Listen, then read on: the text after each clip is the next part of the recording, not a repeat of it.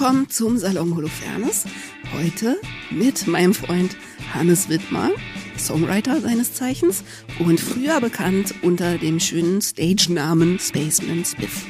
Wir sprechen heute darüber, ob man den Musikerinnenberuf eigentlich vielleicht auch grundsätzlich ja anders denken könnte.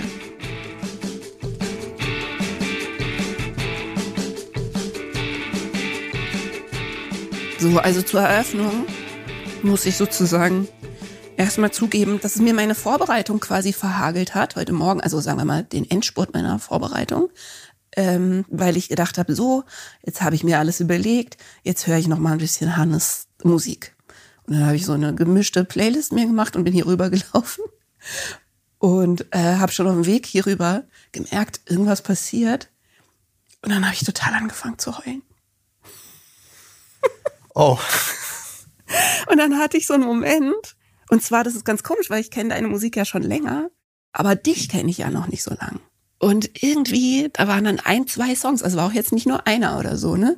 Wo irgendwie jetzt, wo ich dich kenne und wo wir so viel darüber geredet haben, über die Themen, die uns beide umtreiben und aber auch die, die halt in unsere Songs natürlich eingeflossen sind und so, hatte ich einen Moment, wo ich plötzlich dachte, Moment, das geht jetzt überhaupt nicht. Und dann hat's mich so zerlegt. Krass, okay. Und dann hatte ich leider eine 20-minütige Lücke in meiner Vorbereitungszeit.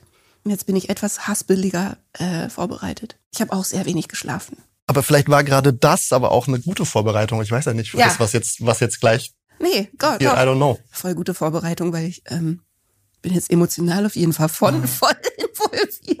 Und es war, ähm, der Song war Ende mhm. und dann danach Oh Bartleby. Oh ja, okay. So, mhm. ne?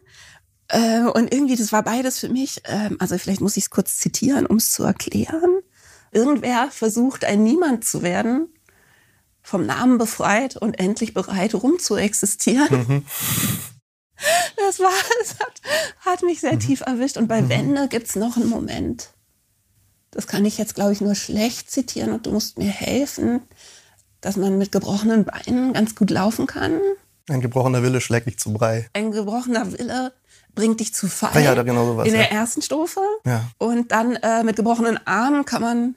Es kämpft sich ganz gut mit gebrochenen Armen, ja, so war das. Es kämpft sich ganz ja. gut mit gebrochenen Armen. Ein äh, gebrochener Wille schlägt dich zu Brei. Mhm. So, und dann dachte ich, das bin okay. ich. Okay, ähm, aber ich finde, genau, ich finde das nämlich eigentlich auch einen ganz guten Einstieg. Und vielleicht nutzen wir das einfach als deine Vorstellung, damit ich gar kein doofes Intro noch sprechen muss. Mhm. Und so. Und ich glaube, die Überschrift von der Folge heute wird so ein bisschen sein, das Thema, was uns jetzt als Freunde schon ganz lange verbindet, ob man so ein Musikerleben, Musikerinnenleben eigentlich auch ganz anders aufziehen kann. An, einfach, ob man das wirklich alles anders machen kann. Und das reiht sich natürlich schön ein, weil ich eben eine Folge habe jetzt über mentale Gesundheit auf Tour mhm. und mentale Gesundheit überhaupt für, für äh, MusikerInnen und dann aber auch mit Giesbert drüber gesprochen habe. Also ne, es gibt so verschiedene Entwürfe und so. Mhm. Und ich finde das total spannend. Ich möchte nur vorweg schicken, dass deine Musik, das ist mir jetzt nochmal aufgefallen. Wie sage ich denn das? Also die ist so schön. Schnief. Äh, die ist so schön und ähm, die ist aber auch so zugänglich, finde ich. Dass sozusagen die Ungewöhnlichkeit deines Wegs, den wir gleich besprechen wollen, für mich umso eindrucksvoller ist. Mhm. Also ich finde das ganz, weil ich, weiß ich nicht, ich kenne ja auch Robert Quistek, ne, Captain Peng oder so, der mhm. auch sehr ungewöhnlich das alles macht. Mm, aber ich finde das irgendwie nochmal was anderes, weil mir nochmal jetzt klar geworden ist, ich finde, deine Songs könnten wirklich auch genauso beliebt sein wie die von Bosse oder so, weißt du? Also da könnten auch Natürlich, also ist es inhaltlich, ist es teilweise näher dran an Captain Peng, mhm. weißt du? Und ähm, ich glaube aber auch, dass es jedem gefallen würde, der äh, Giesbert mag oder so. Ich mhm. glaube, ich will das nur vorweg sagen. Ich finde, das ist nicht so abseitig, was du machst, obwohl es sehr speziell ist und schlau und so, ne? Aber es ist, es könnten viele Leute mögen, finde ich. Und sich dann für so einen radikalen Weg zu entscheiden, wie du das gemacht hast, ist einfach nochmal was anderes.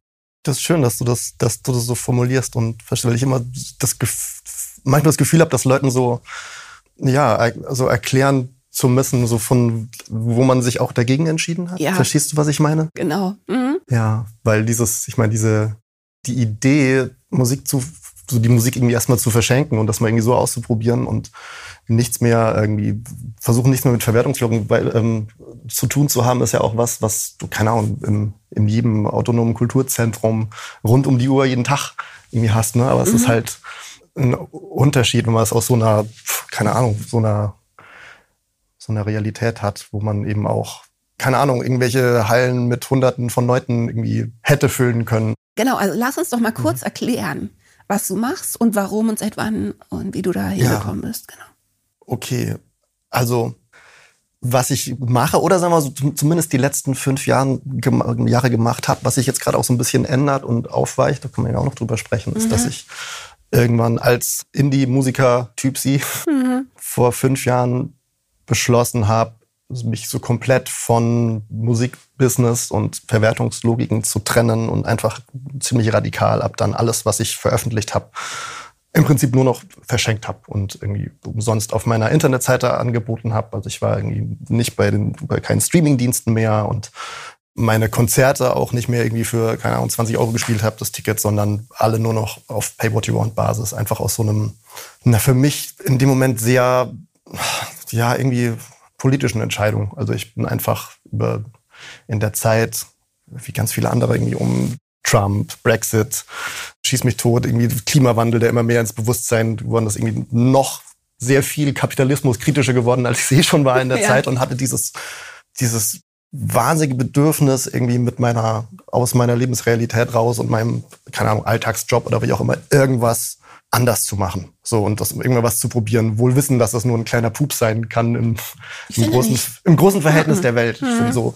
Und ja, um dann irgendwie so, ich habe es immer genannt, irgendwie eine Mischung aus ähm, Experiment, Verzweiflungstat, ähm, hoffnungsvollem Aktionismus und mhm. Kunstprojekt, irgendwie sowas und ich kann auch immer noch nicht genau sagen, was das von dem Ganzen jetzt letztendlich ist oder, oder war. Ja. Und äh, genau, also ich finde das eben auch interessant in seiner Radikalität, weil es eben nochmal einen deutlichen Schritt weiter geht als das, was ich gemacht habe. Also ich habe mich ja mit Patreon, mit einer bestehenden Plattform zusammengetan, mhm.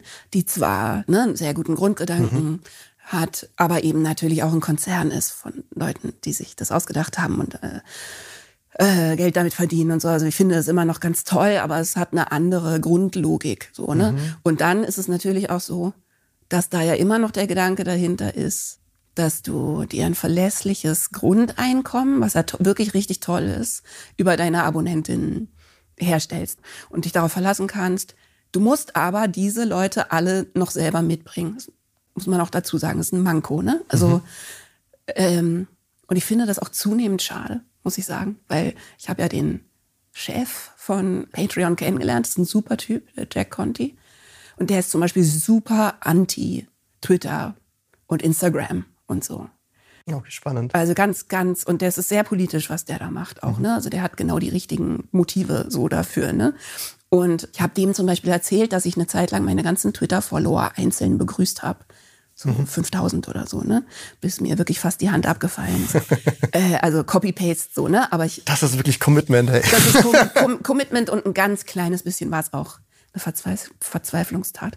Und dazu hat der aber dann, als ich es ihm erzählt habe, gesagt, ja, das ist einerseits super, so, das ist ja total toll, was, dass du das machst für deine Fans, aber du machst es halt auch immer noch für Twitter. So, ne? Also im Prinzip arbeitest du in dem Moment für Twitter. Mhm. Du wertest Twitter auf, du trägst alle de deine Leute dahin. Äh, und das war ein bisschen der Gedanke von Patreon, eine Unabhängigkeit auch von diesen Plattformen herzustellen. Und mhm. das muss ich inzwischen einfach sagen, sorry Jack, ähm, ich bin immer noch großer Fan, aber das passiert nicht bei Patreon, weil du musst die Leute mitbringen. Und von wo bringst du sie mit? Von, dort, von da, wo, sie, wo sie sind. sind, nämlich bei Social Media. Das heißt, ich bin immer noch was heißt gezwungen, so ich habe auf Instagram auch Spaß und ich regel das alles so, dass ich da Spaß habe und so, ne? Aber es stimmt überhaupt nicht, dass ich es nicht mehr machen muss. Und Patreon bringt einem keine neuen Leute. Null. Also es hat null Community-Wert. Weißt du, wie ich meine? Mhm. Ja, ja. So. Und das, was du gemacht hast, ist ja aber insofern noch extremer. Also auf viele Arten und Weisen noch extremer. Aber du hast halt einfach gesagt, jeder bezahlt was er will. Es ist wie ein Spendentopf. Es ist ein bisschen, es ist sehr viel direkter. Die mhm. Leute überweisen dir echt einfach Geld. Ja. Ne? So? Also die, die Idee war sogar wirklich gar nicht, jeder überweist, was er will, sondern erstmal sozusagen dieser irgendwie Austausch zwischen den Menschen, die das mhm. interessant finden, was, was ich mache und mir selbst. Also über, erstmal überhaupt nicht an Bedingungen zu koppeln erstmal. Also es gibt so, also irgendwie an einem Punkt auf meiner Internetseite oben, oben rechts gibt es so diesen Button, da steht unterstützen. Und mhm. wenn man da drauf drückt, dann stehen da halt meine, meine Kontodaten und mein PayPal-Account. Ja. Aber es ist aber nie irgendwie, ich meine, natürlich machen die Leute das dann im Kopf, aber es ist nie direkt gekoppelt an einen, einen, einen speziellen Download oder sonst irgendwas mhm. oder einen Blogartikel. Also dort sind jeweils nicht irgendwie Buttons, sondern ich weiß halt dann darauf hin, sozusagen, wenn man generell irgendwie mich bei dem, was ich so mache, unterstützen möchte, gibt es da diese eine Möglichkeit.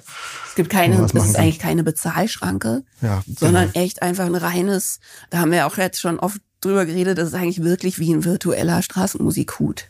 So, ne, dass das einfach, oder ich glaube, ich habe dir mal erzählt, dass das der Gedanke war, der das bei mir irgendwann mhm. ausgelöst hat, dass ich dachte, mir hat das Geld verdienen mehr Spaß gemacht, als ich einen Hut hingestellt habe. Mhm.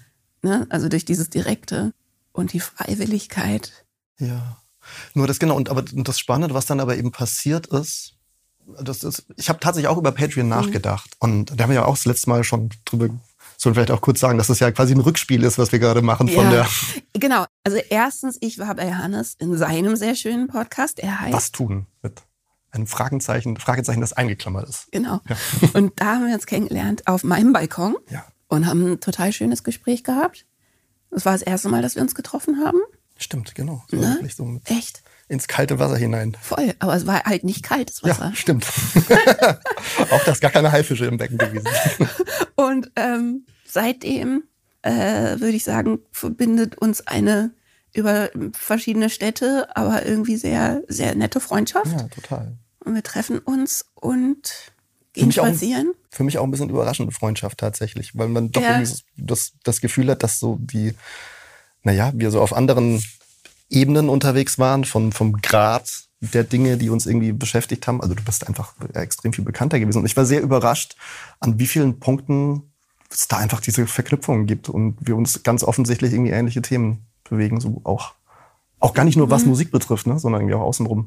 Und wie hilfreich wir uns gegenseitig sein können in den Überlegungen, die wir da so haben. Äh, und darauf kommen wir dann auch später noch, weil es soll auch noch um Sachen gehen, über die wir jetzt sehr intensiv nachgedacht haben und noch ja. nicht richtig zu Lösungen gekommen sind. Ja.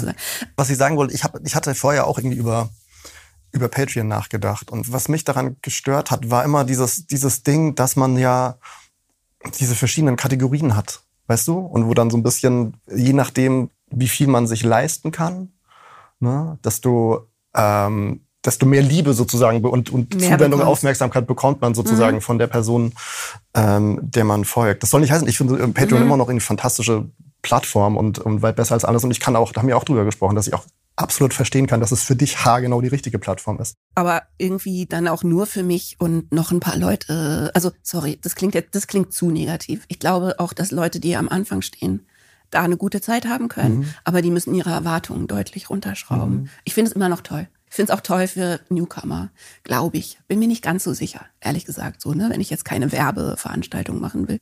Aber man muss sich eben seine Leute mitbringen. Ich glaube zum Beispiel, dass du, du hast ja auch ordentlich Leute und auch inbrünstige Leute schon gehabt. Ja. Also ich glaube, du hättest es wohl machen können, aber so, weißt du, ab. Ja. Also du musst einfach eine schon ganz schön mit dir innig verbundene Fangemeinde Absolut. haben, sonst äh, kannst du das nicht machen. Das war natürlich auch ein Grund, warum ich mich das getraut habe. Ne? Das muss man mhm. wahrscheinlich auch dazu sagen, dass ich glaube, ich für das jetzt, wie ich es angegangen bin, mit dem irgendwie alles runterfahren, dass ich da auch die Voraussetzungen dafür hatte, das machen zu können mit der Art von Musik, die ich mache. Auch dahingegen, dass ich nicht eine Band bin, sondern auch irgendwie allein für das alles die Verantwortung übernehmen kann für die mhm. Entscheidung. Ich habe keinen großen Apparat mit Management außenrum. Ich hatte mir ein bisschen Geld angespart, falls das komplett in die Hose gegangen wäre, dass ich nicht auf der Straße gelandet wäre direkt und so.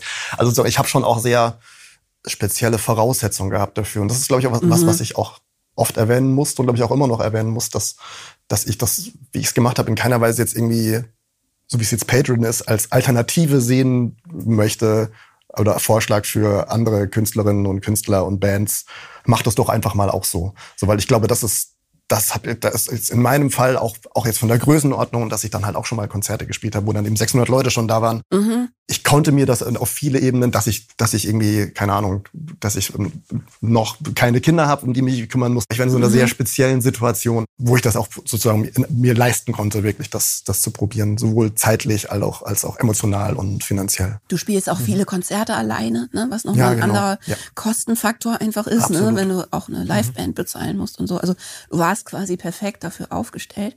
Aber ich würde ehrlich gesagt, also ist jetzt kein Fazit, sondern ein Gedanke, den ich in den Raum stelle.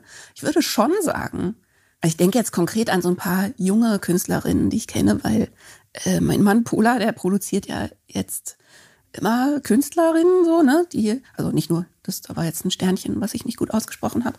Ähm, aber jetzt konkret zum Beispiel eine sehr, sehr junge Künstlerin und an die denke ich dann so, ne? Wenn jemand mhm. sagt Nachwuchs, dann denke ich an die so. Mhm. Äh, Jupiter Flynn, die total tolles kleine Werbeeinblendung. Die ist wirklich sehr jung. Jetzt habe ich gerade gedacht, ich weiß gar nicht, ob ich so einverstanden bin, ob so jemand das nicht machen könnte. Ich glaube nur, also man muss sozusagen, wie gesagt, immer seine Erwartungen anpassen. Mhm. Und ich glaube, wenn du dann zum Beispiel als so jemand dir klarstellen würdest und auch den Unterstützern klarstellen würdest, dass es hundertprozentig nicht reicht, aber dass es dein Leben netter machen kann, dass du halt nicht so einen radikalen Schritt machen kannst wie du, dass man dann sagt, ich will wirklich nur noch so Geld verdienen im Prinzip, mhm. aber dass jemand irgendwie wie eben Jupiter Flynn sagen könnte, ich habe, es gibt ja auch dieses Buy Me Coffee, also ja. dass man so einen Button gibt glaube ich, mehrere Varianten, dass man irgendwo so einen Button hat und Leute halt so einem was in den Hut werfen können. Ja. Ob das nicht eigentlich für jeden eine gute Idee ist, zusätzlich zu, sagen wir mal, etwas äh, konventionelleren Wegen, die man vielleicht gar nicht loslassen möchte, weil man, ja, keine Ahnung. Das, ich, ich glaube, da hast du total recht ne, mit dem Zusätzlichen. Das ist ja, ist ja auch so, das ist natürlich auch wieder ein bisschen, bisschen, bisschen fies, die Geschichte, dass auf Spotify ja sogar während der Corona-Geschichte, Corona-Geschichte, Entschuldigung, ich habe das Wort gesagt. Ähm, okay. Ey, wir, haben, wir haben das Wort schon so oft gesagt. Ja. Ähm, äh, sie als ihren Beitrag. They who shall not be named. Also das sozusagen ihr Beitrag an die ähm, darbenden Künstler und Künstlerinnen war ja, dass sie ihnen, nicht, dass sie angefangen haben, irgendwie besser zu bezahlen und mhm. ihre, ihre Mauscheleien genau. mit den Major-Labels zu machen, sondern dass sie einen Button eingefügt haben, auf der Spotify-Seite, wo Leute quasi Menschen quasi direkt an die KünstlerInnen irgendwie ja, spenden, spenden konnten. Das fällt ja in die Richtung. Und ich glaube, in der mhm. Zeit, wo die ganzen. Halt, und dazu möchte ich noch was sagen, weil das ist ja sehr umstritten und ich umstreite das auch. Ein anderer, finde ich, negativer Punkt daran war noch, also quasi, äh, das wurde aber auch sofort, glaube ich, geändert, weil es so viel weil sie so viel Shit dafür gekriegt haben. Mhm. Äh, du konntest quasi entscheiden, ob du diesen Spenden-Button eben äh, für dich haben möchtest. Also ich glaube, inzwischen kann man sogar eine Patreon-Verknüpfung machen. Mhm. Oder ob du das für was Karitatives spenden oh, möchtest. Okay. So, weißt du? Das heißt, die Künstlerin hatte die Verantwortung zu sagen, mhm. ich möchte diese Kohle leider für mich. Ja. So, ne? Und ähm, das war auch noch so formuliert, dass, glaube ich, die Leute das gesehen haben, die ja. sich da entschieden haben. Ja. Weißt du? Und das wurde sehr, sehr äh, hart beschossen und wahrscheinlich auch schon längst geändert. Aber das ist natürlich überhaupt nicht das, was wir meinen, wenn wir darüber reden, wovon Künstler reden, leben ja. sollen und ja, also. Mh. Hey, super schwierig. Total. Also auch, ich habe erst, keine Ahnung, bei einer, bei einer letzten Podcast-Folge, die ich aufgenommen habe, habe ich mit einer ähm, jungen Frau von der letzten Generation aufgenommen und da habe ich mhm. mir dann mhm. eben auch anschließend gedacht, und ich sage ja am Ende von meiner Podcast, meinen Folgen weise ich immer darauf hin, dass man, dass man eben, ich habe da diesen, diesen Button hab auf meiner Seite, wo man, wenn man möchte, dass ich das, was ich mache, irgendwie weitermachen kann, dann kann man mir da spenden. Und aber nach der Folge war mir natürlich, war natürlich völlig klar, okay, ich hatte da gerade eben von der, jemand von der letzten Generation da, die ähm, eine total wichtige Sache teilen, wie bescheuert kommt denn das jetzt in der Situation? Mhm. Dann übrigens spendet mir. Ja, so, genau. Und dann war völlig klar, nee, ja. dann müsst ihr jetzt in dem Fall dann bitte nicht an mich und so. Und das ist natürlich ein absolutes Unding, dass da irgendwie so ein riesiger Milliardenkonzern mhm. quasi anstatt irgendwie selber aktiv zu werden, dann einfach die Leute, die sich vielleicht das gar nicht so gewünscht haben, vor die Entscheidung gestellt zu werden, sie ja. die, die einfach irgendwie vor die Füße wirft. Das ist ja wirklich. Genau, also es gibt ja diesen Hashtag Fix Streaming, den werfe ich hier jetzt einfach nochmal rein. Ne? Dass man das einfach festhalten muss, dass das äh, ganz gründlich gelöst werden muss, das mhm. Problem. Also viel gründlicher und nicht mit irgendwelchen Spendenbuttons. Und irgendwie diese Idee, die wir da haben von der Freiwilligkeit ne? und von so einer ganz anderen Beziehung ähm, zu den Leuten, die die eigene Musik mögen oder die eigene Kunst mögen. die hat so viel mehr, als dass du auf einer Plattform, die eigentlich kommerziell ist, eine Möglichkeit schaffst, ja, total. dass die Leute nicht so abgezockt werden. Also es ist einfach, ähm, ja, es ist eine, finde ich, eine sehr komische Lösung. Also ich, also ich glaube, dass mit dieser, das stimmt, mit diesem, diesem, diese Spenden-Buttons oder allgemein einfach dieses offen irgendwie um Unterstützung bitten ist gerade für eben, wenn du eben auch nichts im Mainstream machst, ne, wo du dann vielleicht noch schaffst, über irgendwelche Playlisten dann irgendwie auch wirklich Geld zu verdienen mit mhm. Streaming und so weiter. Gerade die ganzen, eben die Nischen, die, ich würde sagen, vor 10, 20 Jahren noch besser existieren konnten, als, dass, dass Leute dann eben auch davon von leben konnten, was sie machen, wenn sie irgendeine Subkultur bedient haben.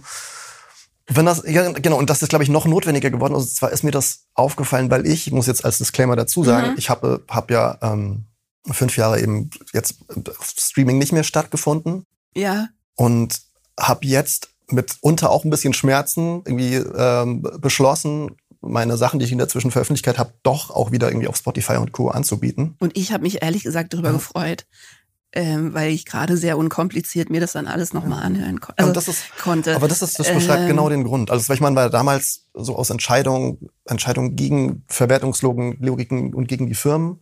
Und inzwischen ist es aber doch so, dass sich es in den letzten auch speziell seit Corona nochmal so geändert habe, dass halt einfach alle Menschen nur noch darüber ihre Musik streamen. Und ja. es ist einfach, zwischen ist es eher so eine Kulturtechnik geworden, dass über das quasi online Dinge streamen. Und es wäre so ein bisschen, ich glaube, vergleichbar, wenn ich das jetzt, wie wenn ich vor 30 Jahren irgendwie gesagt hätte, meine Musik darf aber nicht auf Kassetten und CDs existieren. Und ja. das ist dann natürlich irgendwann. Es ist eigentlich keine Plattform Quatsch. mehr, sondern ein, wie man Musik hört. Ja, genau. Ja, genau. Und das ist, äh. Und das ist, die muss man sich dann halt wahrscheinlich irgendwann beugen, wenn man halt nicht, wenn man sich dann doch darüber freut, dass sich Leute darüber freuen, dass sie das hören können und mhm, sie, keine Ahnung, auf dem Heimweg in der Straßenbahn sich ein Lied anhören, dann vielleicht wie du eine Träne verdrücken. Das ist ja auch was, was man, was man irgendwie schön findet. Was man was, möchte, was verbindet. Hast du ja genau. Und man möchte doch die Holofernes zum Heulen. Ja, genau. Das, ist, das ist der eigentlich, ist das der Grund, warum ich angefangen habe. Ich wollte dir das zurückzahlen, dass ich irgendwie vor, keine Ahnung, als Teenager deine erste Platte gehört habe und Tränen verdrückt habe und jetzt habe ich, weißt du? Ja, das, das war, ist war, fair. Das war das ist, wir sind quitt. Ein Long Hannes Wittmann und ich sind quitt. Ich will auch noch was sagen zu der Zwiespältigkeit von Spotify, weil einfach nur, weil es jetzt ein paar andere Folgen gibt, wo es auch um diese Themen geht. Mhm. Ne? Ich nutze das auch total gerne. Und ich finde, und ich kenne viele also auch Leute aus meiner Band oder so, ne, die das total viel nutzen. Und was haben wir für schöne Abende gehabt mit irgendwie Playlisten von Spotify oder auch anderen Streaming-Anbietern. Ne? Also und das ist einfach alles direkt da, natürlich. Das ist ja. alles direkt da. Und ich meine, ich habe einen ziemlich teilweise ziemlich freakigen Musikgeschmack ähm, oder einfach einfach sehr spezifischen Musikgeschmack mhm. und du findest alles und tatsächlich funktionieren die Algorithmen ja auch oft, dass du dann Sachen vorgeschlagen kriegst, die dir tatsächlich ziemlich gut gefallen und so. Ne? Also ich finde, das muss man noch mal klarstellen. Die Idee inhaltlich ist ja überhaupt nicht falsch. Und die Art, wie man das nutzen kann, ist auch überhaupt nicht falsch. Total. Und tatsächlich ist es auch so, dass wenn es nämlich, und das ist ja mein quasi Vorschlag an Spotify, aber den bin ich auch nicht mit, alleine, ähm, und an die Plattenfirmen, die übrigens da genauso mit in der Verantwortung hängen, wenn nicht stärker, ne? also mit dieser Verteilung, diese Bezahlaccounts sind eine spitzenmäßige Idee. Und wenn du dir mal überlegst, also die kosten ja so um die 10 Euro. Wenn du mal überlegst, welche Leute haben früher 10 Euro ja. im Monat für Musik ausgegeben? Das waren nicht viele. Das waren die echten Fans. Also im Schnitt so, ne? Das heißt, ich finde, daran ist überhaupt nichts falsch. Ja, aber das Problem ist eben, wo es landet. Das Problem ist, warum davon 0,0000003 Cent mhm. übrig bleiben. Und eben auch das Geld von den Leuten, die früher eben vielleicht 50 Euro im Monat ähm, ja. für Musik ausgegeben haben, teilweise eben dann auch in den Nischen. Leider dass auch. Da das jetzt eben auch mit abgegriffen, abgegriffen ja. wurde. Ja. Und dass es halt umverteilt wird, die Kohle genau. äh, von den Leuten, die das mit Werbung hören und den Leuten, die es äh, abonniert haben und da irgendwie was richtig, richtig schief geht auf dem Weg zu den Leuten, die das geurhebert haben. Und zwar richtig, ne? Und ich zum Beispiel, ich bin halt jetzt meine eigene Plattenfirma. Ich habe zum Beispiel einen besseren Deal. Das muss man auch dazu sagen. Mhm. Also daran merkt man auch, wie viel bei den Plattenfirmen auch noch in der Verteilung zwischen den Plattenfirmen und Spotify wiederum ja, genau, schief läuft. Das ist auch, ähm, das war für mich auch echt ein, ach genau, ich wollte jetzt gerade, ich wollte nee, kurz, ist, kurz den Gedanken fertig bringen, mit dem, mhm. ich das gemeint habe, dass ich glaube, dass sowas notwendiger wird, dann wirklich einfach sagen, wo ich brauche da irgendwie Hilfe, sonst kann ich das nicht so weitermachen oder ich muss halt irgendwie zwei Jobs arbeiten und dann kann ich wieder das machen, was ich eigentlich gerne mache und was ihr euch gerne irgendwie von mir anhört. Ist eben, dass, dass die Räume so immer so so viel enger werden, an was es eigentlich an Zwischenhändlern gibt. Und so. Ich habe ja, ich war jetzt ja fünf Jahre relativ draußen aus dem Ding und habe mich jetzt wieder so ein bisschen mit beschäftigt. Wie ist es denn gerade mit den Plattformen? Und es ist ja einmal so eben, dass es bei Spotify selber, glaube ich, noch schlimmer geworden ist, dass die weniger auszahlen und die Verquickungen mit den Major Labels mhm. irgendwie größer sind und auch solche Geschichten. Ich habe dann mir überlegt, wie, also wie meine Platte, die jetzt irgendwie fünf Jahre nur irgendwie im Internet auf meiner Seite als MP3 zum Download war, wie kriege ich da jetzt die in Spotify rein? Und mhm. da hat man ja irgendwie ein Label, das dann wiederum an Vertrieb angebunden ist normalerweise. Und es gibt jetzt aber für Leute, die das eben nicht haben, gibt es so, sogenannte wie nennt sich das denn? Also auch Vertriebsmöglichkeiten wie äh, DistroKit ist da zum Beispiel mhm. ein sehr bekanntes Beispiel, dass quasi äh, jeder autonomale Mensch ähm, seine Sachen bei Spotify hochladen könnte, theoretisch.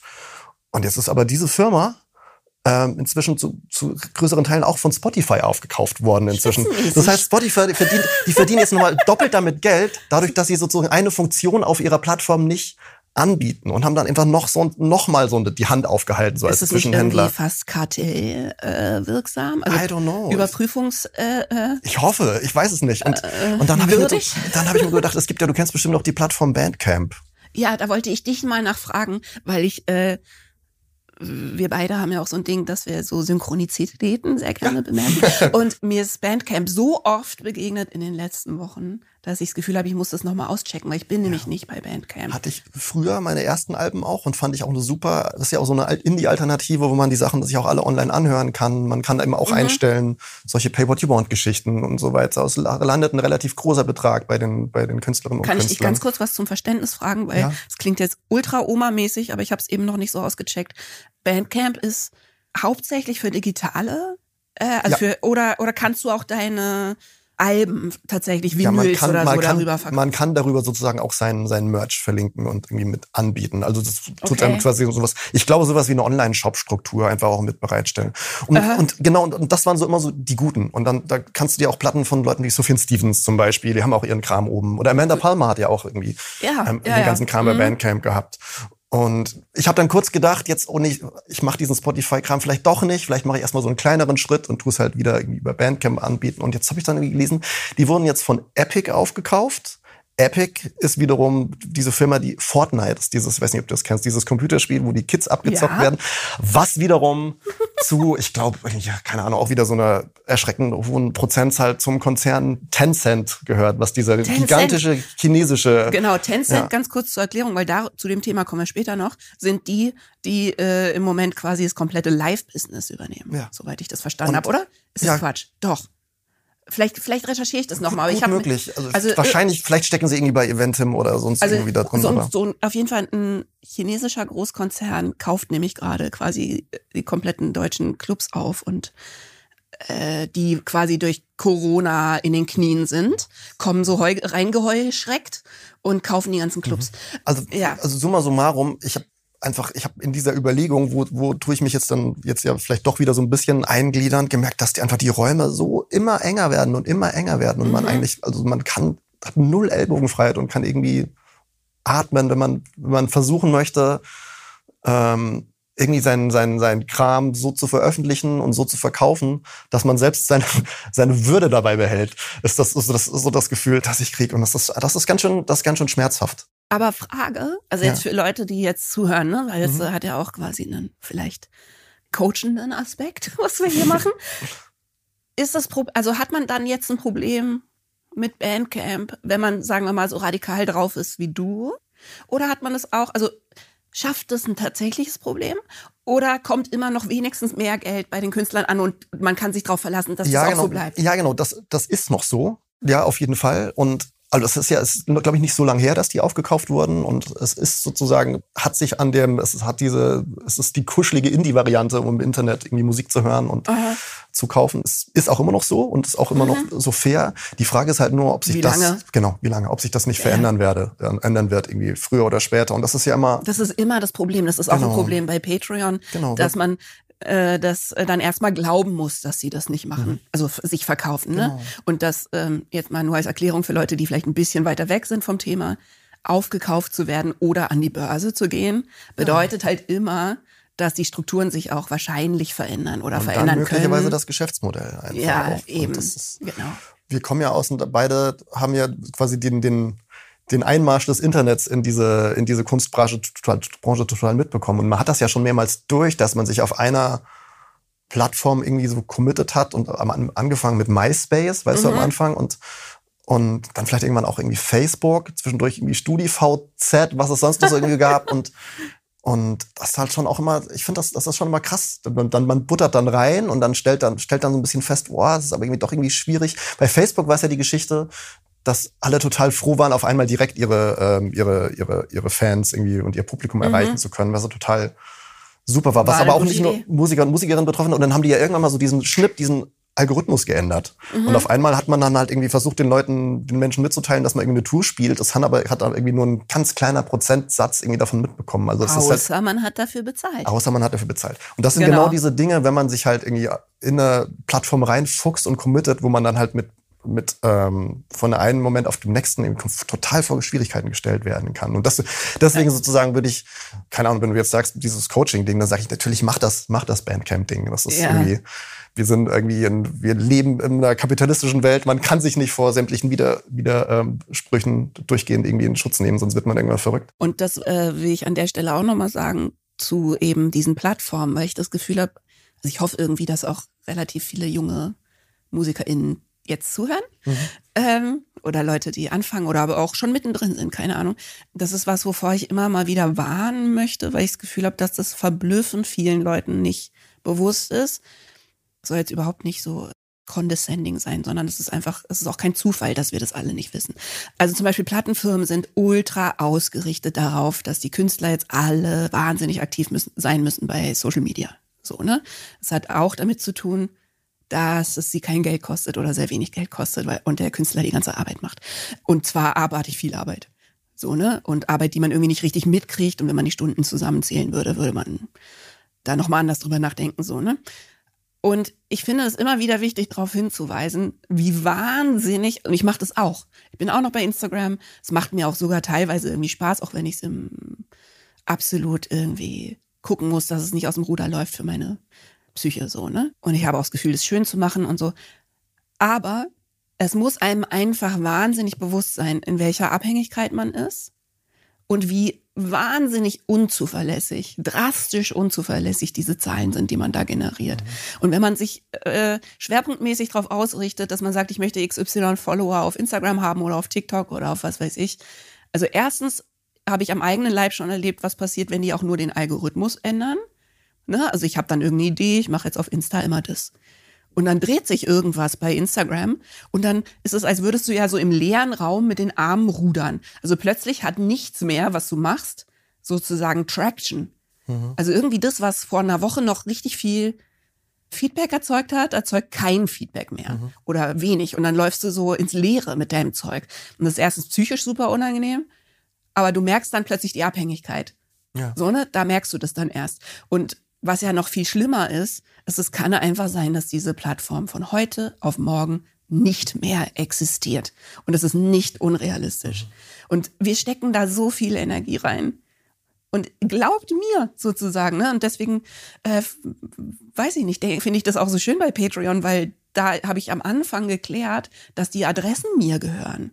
Mhm. Ne? Also, also das habe ich, das hab, ja, das ah, habe hab ich als. Bedingung am Anfang abgecheckt ob wenn Patreon äh, vor die Hunde geht oder eben seine Policy so ändert, dass es mir nicht mehr gefällt oder was weiß ich, dass äh, festgeschrieben ist, dass diese Kontakte mir gehören.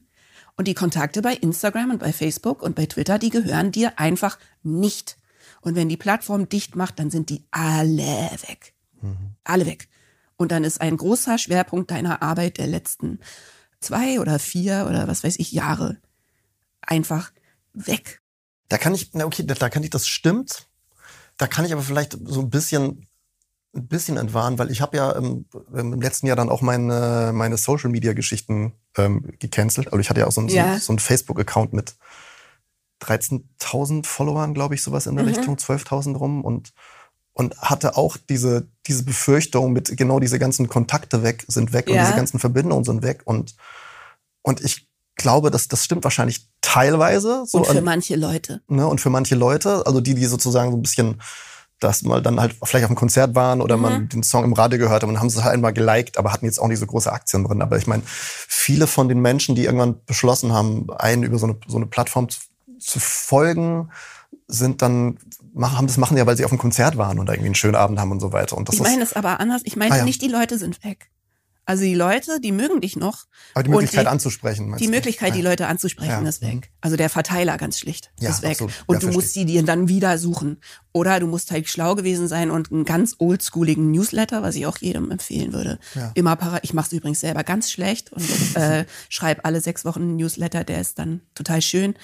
Ähm, aber ich vergesse den immer wieder. Aber eigentlich müsste man seinen Newsletter pflegen und immer wieder den Leuten sagen, komm mal hier mit rüber Nee, äh, die Leute sind nicht weg, die haben dich immer noch lieb und äh, so, aber es kann halt sein, dass sie einfach nicht mehr wissen, wo du bist. Mhm. Wenn die nicht auch noch woanders, wo es für dich verlässlicher ist, äh, mit dir in irgendeiner Form in Verbindung sind. Ja. Und ich glaube, dazu hast du sozusagen deine Leute ja aber auch rangefüttert. Ich glaub, ja, glaub, ich glaube, ich glaube, ich sag's, ich glaube, ich sag das gerade deswegen äh. akut bei mir, weil ich genau vor diesem die Leute dann irgendwie nicht mehr erreichen und kriegt's niemand mehr mit, ähm, so ein bisschen hatte, weil ich spiele jetzt ja das erste Mal seit zwei Jahren wieder eine, eine Tour und es war irgendwie Corona dazwischen und und sonst übrigens, ich habe seitdem einfach meine, meine, diese Facebook-Seite sozusagen ähm, ad acta gelegt und hatte schon so ein bisschen ah, so ein bisschen, was heißt Bammel? Dann wenn es so gewesen wäre, so gewesen, aber schon gedacht, na okay, vielleicht kommt auch einfach niemand. So nach den ganzen ja. Geschichten, die man auch hört, weißt du, von ja, ja eh Kolleginnen und Kollegen.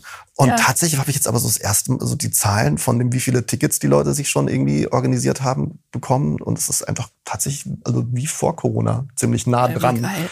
Gerade aber und ich war echt. du echt, gehörst du zu den Glücklichen. Und es hat wahrscheinlich aber eben auch damit zu tun, wie du das aufziehst. Weil meine Theorie ist ja auch, wenn man sich eben nicht auf die Masse konzentriert, sondern auf die Qualität der Beziehungen, ja. dann sind diese Beziehungen ja auch wiederum fester und tragen besser. Ja. Und du kannst halt ähm, 500.000 äh, TikTok oder Instagram ja. Leute haben, die im Prinzip nicht wirklich zählen. Ja. Ne? Also, ja. Und das ist ja, und das ist, wie ich finde, ja auch der Part, der, eigentlich, man, das haben wir ja gerade eben super viel über, über Business und Zahlen ja, und Geld redet, der eigentlich viel spannender ist, mhm. finde ich. Also dieser, die Art und Weise, wie man mit den, mit den, mit den Menschen in Kontakt tritt, mit dem, mhm, mit dem genau. Beruf, den wir haben und was da, ja, wie sich das verändert und was daran schön ist, was daran vielleicht auch irgendwie anstrengend ist. Das ist so das, wo ich sehr viel drüber nachdenke und, und was ich spannend finde, weil das ja, weil das eigentlich Spannende ist, wenn mich Menschen so fragen, funktioniert das oder hat das funktioniert mit dieser Sache, die ich mache, dann meinen sie ja ganz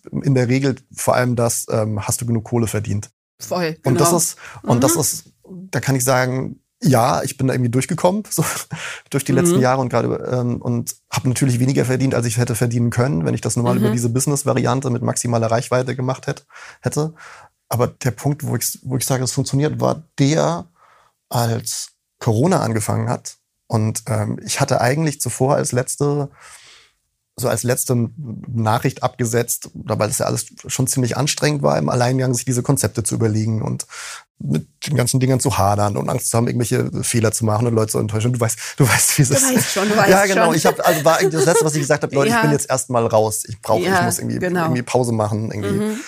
äh, Sabbatical. Und dann kam dieses, dann kam diese Corona-Geschichte und es haben einfach, also wirklich völlig unaufgefordert Menschen angefangen, mir auf mein Bankkonto und per PayPal irgendwelche Geldbeträge zu ja. überweisen mit mit keine Ahnung, Sätzen wie, ja, es ist bestimmt schwer gerade und bleib gesund. Das ist so und, toll. Und, teil, so schön. und teilweise eben auch von, von mehreren hundert Euro und dann und mit Daueraufträgen und so weiter. Und extra, du hattest mir erzählt, dass sie extra dazu schreiben, dass sie überhaupt nichts dafür erwarten. Ja, genau. Du einfach machen, gucken sollst, dass es dir gut geht. Ja, und, und das, so, ne? mich, ja. und das hat, das hat mich so gerührt. Also gar nicht, gar nicht wegen der Kohle, sondern wegen der Geste, dass anscheinend da irgendwie Menschen in so einer Situation auf, von sich aus einfach dran, dran denken. Und das, ich finde, mhm. das, das zeigt auf jeden Fall, dass da irgendwas anders ist und was irgendwie anders, ja, also diese, ähm, diesen Austausch, den man, den man eingeht, ein anderer ist, als einfach nur irgendwie eine, irgendwie eine Transaktion. Geldschein, genau, ein Geldschein und einen, einen Song irgendwie hin und her schieben. Das war, und das, das die Geschichte erzähle ich immer, wenn jetzt Leute mich fragen, ob's, ob das funktioniert, ob das funktioniert was du gemacht genau. hast. Ich finde, da kommt man halt irgendwie an den Kern der Sache, über den wir ja eigentlich nachdenken wollen, ist, ja. ob das überhaupt so eng verbunden sein muss. Kommerz und Kunst, sagen wir mal, können ja auch andere Kunstformen sein, ne? ob das überhaupt so eng verbunden sein muss. Und ähm, auf der anderen Seite finde ich es immer wichtig, dass man halt dafür, ähm, dass man auf so Sachen aufmerksam macht, wie das mit dem Streaming und so, ne, weil wir müssen alle was essen. So. Aber eigentlich da anzusetzen, dass man sich klar macht, dass es eine ganz schwierige Verbindung ist. Also fürs Herz grundsätzlich eine schwierige Verbindung ist, äh, Kunst ganz eng zu verknüpfen mit Kohle. Surprise. So, ne? Also so wussten irgendwie, ja, ich finde es so witzig, weil ich dann, ich denke da so viel drüber nach und am Ende kommt man zu dem, was halt irgendwie alle Punkbands in den 70er Jahren verstanden hatten. Ja. So, aber der Unterschied ist der, dass diese, sagen wir mal, richtigen, sagen wir mal, OG, Original Gangster Indie-Bands selten drüber nachgedacht haben, ob sie das ihr ganzes Leben machen. Ja. So, ne? Sondern ähm, das auch dazugehört hat. Und das vor allem auch halt nicht als Hauptberuf gemacht ja. haben dann in der Regel. Ja. Also nicht drüber nachgedacht haben und das auch niemals als Beruf bezeichnet hätten, äh, sondern dir dann vielleicht die Bierflasche über den Kopf geschlagen hätten. Also so, ne? Und das, ähm, das finde ich total interessant, sich das nochmal klar zu machen. Also der Grundgedanke von Indie, dass Indie mal Independent bedeutet hat, der hat sich für mein Gefühl nicht übersetzt in erstens irgendwie langfristige Künstlerkarrieren. Und das ist auch so ein bisschen ausgehöhlt inzwischen der Begriff, weil das inzwischen eigentlich so eine ästhetische Bezeichnung ist, die überhaupt nichts damit zu tun hat, ob Leute Konzerte auf ähm, Schnapsherstellerbussen spielen. weißt du, also so. Mhm. Und dahin wieder zurückzukommen, sich zu überlegen, Moment, eigentlich hatten wir als Menschheit uns das ausgedacht aus der sehr richtigen Erkenntnis, dass es tatsächlich nicht geht. Und dass wir irgendwie komischerweise auch äh, regelmäßig dran draufgehen mhm. äh, und dass die Musikindustrie quasi ihre Kinder frisst. So, ne? Ja. Und daraus kam der Gedanke, man muss es anders machen.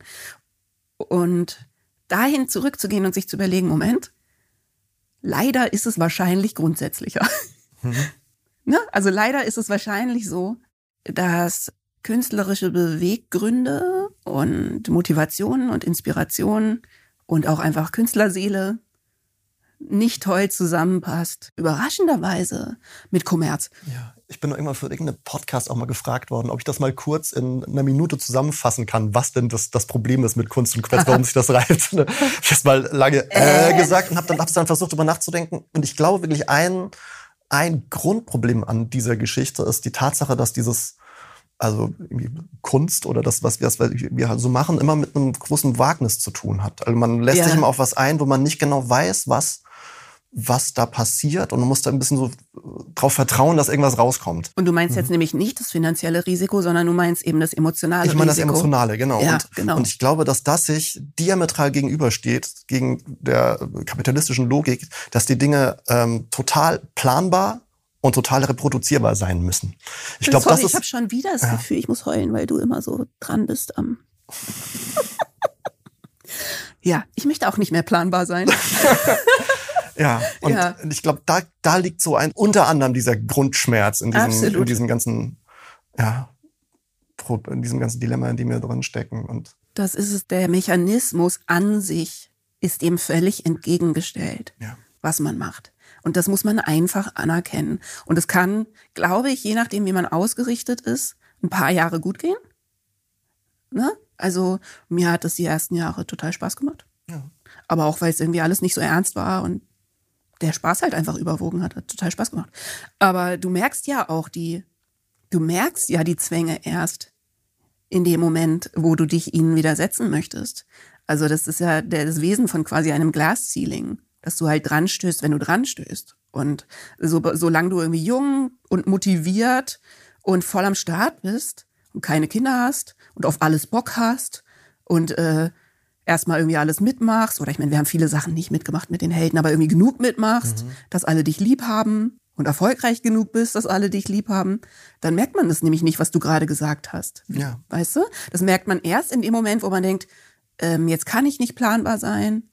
Ich möchte jetzt nicht planbar sein. Und ob das inhaltlich ist, ich möchte über andere Sachen singen oder ich möchte gar nicht mehr singen, ich möchte Tanztheater machen, ich möchte äh, freaky 12-Minuten-Videos machen oder ich möchte einfach nicht mehr so oft veröffentlichen. Und dann fängt es an zu knirschen. Und dann knirscht es, aber ja. wie halt sofort, ne? Dann knirscht es eben sofort mit einer Gewalt, die dich wirklich zerstören kann. Und darüber nachzudenken, wie, weil äh, das bleibt ja aber bestehen, dass ähm, KünstlerInnen schon auch bitte eben nicht im Armenhaus verhungern sollen und an Syphilis äh, äh, verrecken wie früher so, ne? Und ich weiß nicht, das finde ich auch interessant, wie du das siehst, weil das kommt ja dann immer wieder dazu, dass man möchte ja aber auch nicht dieses alte Klischee verstärken, dass man denkt, ach, das gehört doch zum Künstlersein dazu, dass man arm ist und krank wird und stirbt. Also so, dass man mhm. denkt, die sollen auch gar kein Geld verdienen wollen. Ja, diese Romantisierung von, von auch den psychischen Problemen, die mit einhergehen. Ne? Also keine Ahnung, von Van Gogh bis Kurt Cobain. Ja. So, dass das, das ist auch so eine Sache, wo ich viel drüber nachgedacht habe im letzten Jahr, die mich teilweise auch echt richtig wütend gemacht hat. Mhm. Wo, ich weiß nicht, ich erinnere mich noch dran, dass wir, weißt du noch, als wir das letzte Mal zusammen spazieren gegangen sind, ja. im Café saßen, wo du irgendwann gefragt hast, aber Hannes, würdest du dann jetzt sagen, dass das einfach im Grunde alles scheiße ist? Und ich meine dann, ja, im Moment schon. das, ich möchte unterstreichen, ich möchte hier für die HörerInnen unterstreichen, dass ähm, bei allem, was wir so Rohrspatzen, wenn wir zusammen sind, ja. das immer total Spaß macht. Ja. Also zum Beispiel, ich gehe nie aus einem Gespräch mit Hannes raus und fühle mich schlechter als vorher. Und ich muss auch, ich muss jetzt so ganz kurz an dieser, werden. ja, und ich muss an der Stelle auch einwerfen, dass es inzwischen ich das auch nicht mehr so sagen würde, wie ich es damals gesagt hatte. Also, da hast du mich irgendwie am tiefsten Punkt auch irgendwie abgegrast.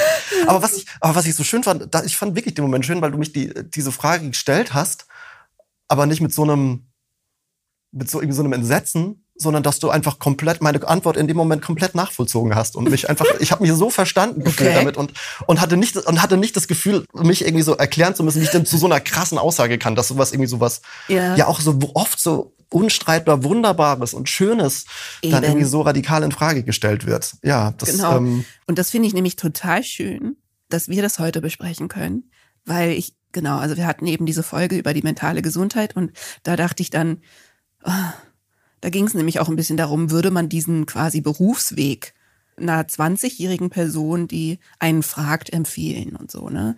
Und da kamen wir an wirklich schwierige Fragen. Und es gibt eben auch Zahlen, die das einfach belegen, dass wir ein höheres Risiko für wirklich ernsthafte psychische Schwierigkeiten haben und so, ne?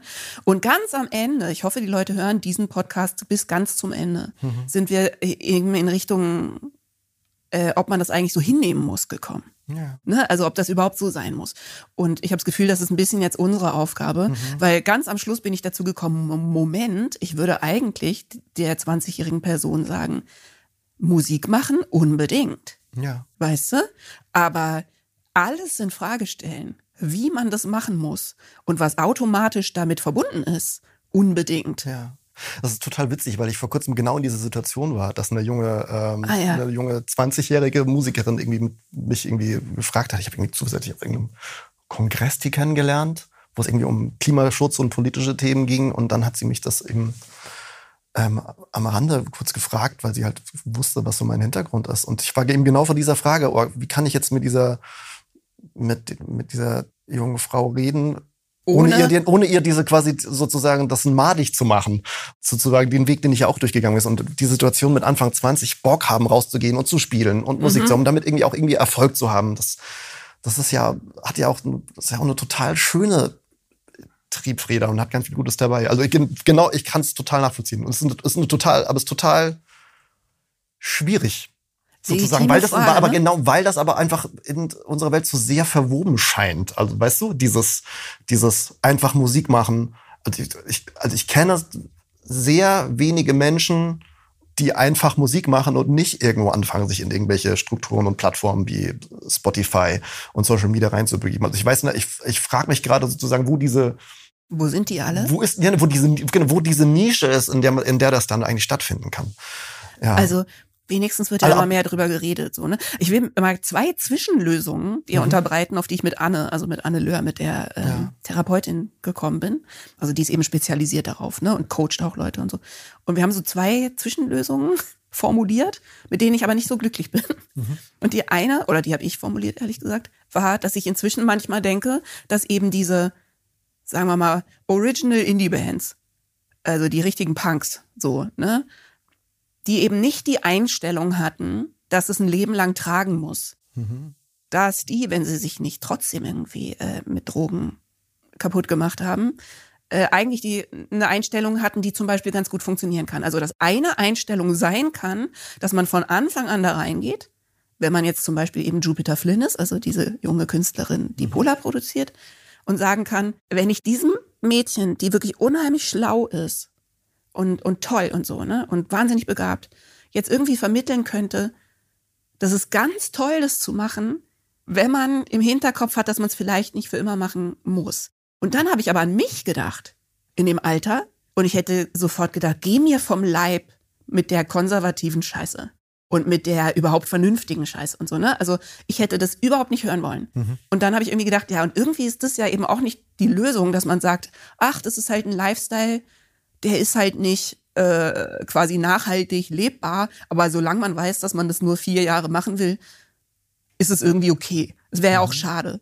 Aber das ist sozusagen eine Haltung, die funktioniert. Also wenn man das, wenn man jetzt eine Band ist und von Anfang an wüsste, wir nehmen das, den Spaß voll mit, wir, nehm, wir nehmen es nicht besonders ernst und ab Mitte 20 machen wir was anderes, dann mhm. würden vielleicht viele von den Problemen nicht auftreten, mhm. die dann irgendwann auftreten. Das ist ein guter, das ist ein guter Punkt. Auf jeden Fall mit dieser, mit dieser Zeitebene. Was ich vielleicht auch mit, was ich vielleicht mit rein geben würde in das, wie du es am Anfang gesagt hast, ja, mach das alles total geil, aber hinterfrage diese ganzen Strukturen, in die du dich hineinbegebst. Und ich würde vielleicht mit hineingeben, weil das ist was, was ist, was ich jetzt sehr spät mit äh, Mitte 30 angefangen habe. Mach diesen Kram, aber hinterfrage ein bisschen auch dich selbst, warum du als Person eigentlich da Bock drauf hast und diese Bedürftigkeit in dir drin genau. ist.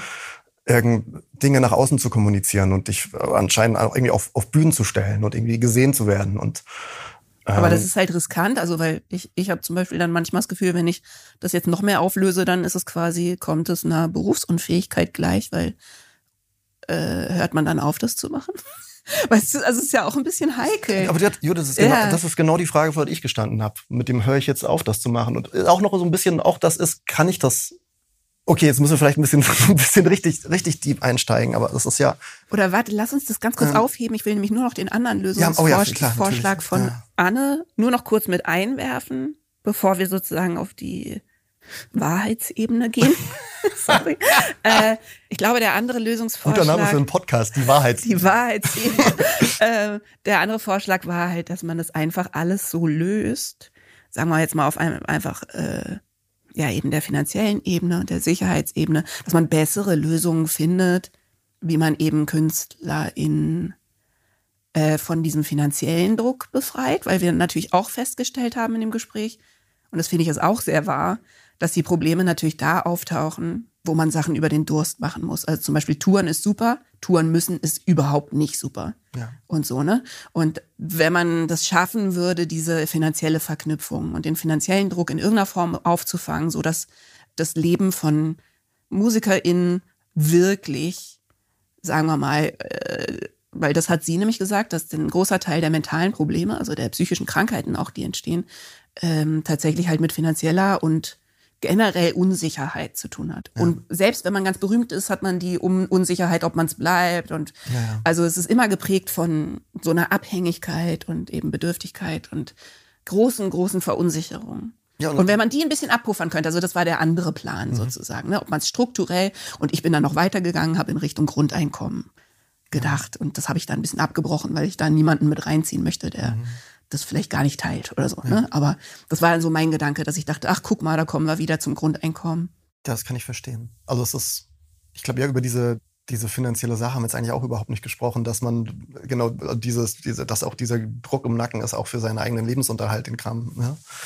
die Brötchen zusammenzukriegen. Und selbst dann, wenn man selbst eigentlich genug Brötchen schon verdient, dass dann sehr schnell, und das ist, glaube ich, wo du sehr viel bessere und krassere Erfahrungen gemacht hast als ich, ein Team sich um einen rum ein Rudel sozusagen, ein Rumschart, was sozusagen von den eigenen ähm, Ideen und Hirngespinsten mit existiert und wenn eben auch man sozusagen droht, wenn man dann nicht mehr so funktioniert, dass man die ganzen Leute nicht mehr weiter mit durchfüttern kann, wie Band und sonst irgendwas. Durchfüttern hört sich so negativ an. Es gibt auf jeden Fall dann eine neue Abhängigkeit, die nicht mehr nur dich selbst betrifft. Ja, und dann ja. entsteht dann eben auch so ein, so, ein, so ein Druck und so ein Verantwortungsgefühl in Bezug auf die, ist diese eigene Kunst jetzt gut oder gefährlich genug, um, ja, glaube ich, ist vielleicht ganz wichtig, das einmal irgendwie auch kurz erwähnt zu haben, genau. dass das einfach auch ja, finanzielle Realitäten geht, die einem dann irgendwie auch zwischendurch mal bei allem schön geistigen drüber ja. nachdenken, einfach einfach komplett in die Quere grätschen. Und ja. dass es halt wieder so ist, dass ähm, zum Beispiel, wenn man dann drüber nachdenkt, ist es eigentlich besser, einen Brotjob zu haben, um diese Abhängigkeit von der Kunst zu trennen. Mhm. Äh, was ich teilweise gar nicht so eine schlechte Idee finde. Aber dann ja. kommt man wieder zu, also das hätte ich früher auch weit von mir gewiesen. Und inzwischen würde ich immer sagen, hm, weiß ich nicht, eigentlich ganz schlau. Also solange man guckt, dass es was ist, was einen psychisch eher nähert und was so eine was Einfaches hat. Keine Ahnung. Aber auf jeden Fall gar nicht so schlecht. Das Problem ist aber, eine ernst gemeinte Kunst braucht halt dann doch wahnsinnig viel Energie. Ja. Und, und wie ich äh, finde, zwischendurch auch viel Leerlauf. Ja, und Hingabe. Und irgendwie was zu haben, was einen zu sehr bindet, ist dann doch auch wieder total schwierig. Ja. Das heißt, man kommt dann doch wieder in die Situation, dass man, äh, auch wenn man gar keine Fantasien hat von, ich werde jetzt, muss damit ganz reich werden und so. Also, dass man halt trotzdem dahin kommt, dass man denkt, okay, aber wenn ich das jetzt immer machen will und irgendwas essen möchte, dann muss ich halt Geld damit verdienen. Und dann, zack, ist man irgendwie Berufsmusiker. Genau, und dann ist es ein Beruf und dann ist man wieder da, wovon du gerade gesprochen hast, in deiner Ein-Minuten-Erklärung. Dann ist man wieder da, dass man sich eben in diese Planbarkeiten ja. und äh, Verlässlichkeiten und irgendwie auch so Gleichförmigkeiten, Berechenbarkeiten reinbegibt. Und ich, ich glaube, es ist auch eine Sache, wo man mit im jungen Alter natürlich auch irgendwie mehr abfangen kann, weil ich glaube, sehr viele KünstlerInnen erledigen das erstmal, mich eingeschlossen, indem sie sich zum Beispiel irgendwie Anfang des Monats einen großen Sack Reis kaufen, von dem sie dann einfach den Monat lang sich ernähren oder wie in meinem Fall einfach sehr lange Zeit sehr, sehr viel Cornflakes essen. Und ja. Da, genau, da wollte ich nämlich noch kurz was dazu sagen, ja. dass das halt schade ist an der Vision, wo man irgendwie denkt, äh, dann ist es halt was, was man nur vier Jahre machen kann und äh, selber schuld, wenn du denkst, dass es ein Leben sein kann. Ja. Das wäre sehr schade um die ganzen KünstlerInnen, die äh, ihre tollsten Sachen irgendwie erst nach zehn Jahren machen. Und ich meine, oder das ist doch 40ern Quatsch. oder 50ern wir, noch. Wir wollen nicht, dass das nur ein Beruf für junge Leute ist. Mhm. Aber manchmal kommt man eben zu dem Schritt, ne? man kommt manchmal zu dem Schluss, dass man denkt, puh, uh, it's a young person's game. Mhm. Aber eben, das wollen wir doch irgendwie auch nicht. Also wir wollen doch bitte, dass man da irgendwie ein Leben draus machen kann. Wäre, wäre wünschenswert. Wäre doch schön. Möchte, das, ja. Also wenn man, dass man kann. Man muss sich ja nicht dran festhalten, aber dass man kann. Total. Und was mir jetzt neulich passiert ist, was mir total zu denken gegeben hat, muss ich mal kurz erzählen. Aha. Eine Geschichte. Und ich habe jetzt ja äh, im Frühjahr das erste Mal seit Jahren mich wieder irgendwie auf eine Bühne gestellt und gespielt. Und das war, ich war bin fast in Tränen ausgebrochen, weil es natürlich irgendwie sehr emotional war, eben aber auf die, auf die gute Art und Weise, weil ich eben auch irgendwie festgestellt habe, dass, oh nee, ich, ich mag das noch und ich irgendwie kann das noch und es ist schön, das ist ein bisschen mhm. wie Fahrradfahren und man erzählt seine, keine Ahnung, bescheuerten Witze zwischendurch und spielt dann ein tieftrauriges Lied und die Leute haben irgendwie eine gute Zeit und es ist alles ganz nah und es war einfach super schön. Ich habe mich danach mit einem ähm, Bekannten von mir, der irgendwie auch Autor ist, irgendwie unterhalten und ähm, auch über unsere, unsere Berufe und ich habe eben auch so diese, diese Frage in den Raum gestellt, dass ich mich schon, mich, mich schon hm, mich beschäftigt, ob das immer so eine gute Dynamik ist, dass ich das Gefühl habe, mich aus so einer Bedürftigkeit heraus so zu exponieren die ganze Zeit, aus so einer Bedürftigkeit in der Verbindung zu gehen. Und dann hat mir erzählt, dass er ähm, mit seinem Sohn auf ähm, einem von meinen Konzerten war. Und ich habe zwar, ich habe eine Tour gespielt, wo ich ähm, so einen Klappstuhl neben mir auf die Bühne gestellt habe. Und es konnte sich zu jedem Zeit, Punkt einfach jeder, jeder, der oder die wollte, einfach zu mir auf die Bühne setzen und irgendwie mitsingen oder was erzählen. Auch oder, schon übrigens ein genialer ja. Hack, den du früh dir ausgedacht hast, ne? um das total, aufzubrechen. Und es war total schön, also für mich total besonders. Aber dann hat er mir erzählt, er war mit seinem Sohn auf diesem Konzert, der ist irgendwie Anfang 20 und ähm, muss man, glaube ich, auch dazu sagen, der ist, ähm, der ist Psychotiker. Mhm.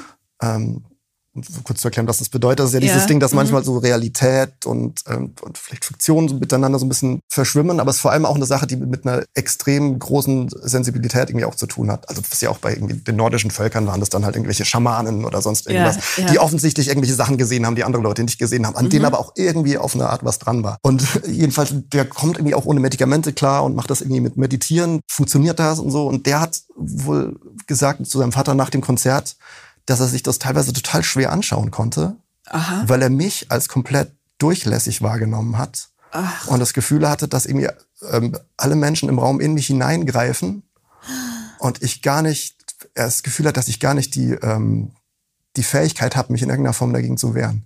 Oh Gott, ich krieg schon wieder. Und hm. ich muss leider sagen, dass er hm dass er dann ganz schön einen Punkt getroffen hat und dass er ja. dann, glaube ich, echt Dinge in dem Moment wahrgenommen hat, die mir selbst in dem Moment noch gar nicht, gar nicht so bewusst waren. Ja. Ah, das ist ja wirklich total interessant, weil ich meine, mir haben auch immer Leute gesagt, irgendwie, du musst dir einen besseren Regenmantel anlegen. Also so, ne, so, das ist ja was, was man dann total oft hört, wenn man mhm. äh, sehr durch, durchlässig ist. Genau, das trifft es ja eigentlich ganz gut. Und tatsächlich kommt man da wieder zu einem Konflikt, was so dieses Auftreten angeht, weil einerseits ist das eine Fähigkeit, die du brauchst ja. als Performer. Also erstmal brauchst du das natürlich als jemand, der in irgendeiner Form Kunst macht. Die Durchlässigkeit. Es ja. würde ja jetzt noch nicht mal bedeuten, dass du dafür geeignet bist, auf irgendeiner Bühne zu stehen. Das kommt ja auch noch dazu, dass das gar nicht immer zusammenkommt. Ja. Diese Begabungen so, ne? Aber auch auf der Bühne finde ich das eigentlich total wichtig, weil ich das oft so empfunden habe, dass eigentlich die Magie von Konzerten ja darin besteht, dass man eben äh, in Schwingung geht und dass es und dass man gar nicht mehr so im Mittelpunkt steht. Oder dann äh, habe ich die als am besten erfunden, empfunden, ne? Mhm. Dass es so ein eigentlich kollektives Ereignis ja. ist und man ist so ein bisschen vielleicht der die Zeremonienmeisterin mhm. oder so, ne? Aber eigentlich machen wir das alle so. Das ja. ist ja das optimal.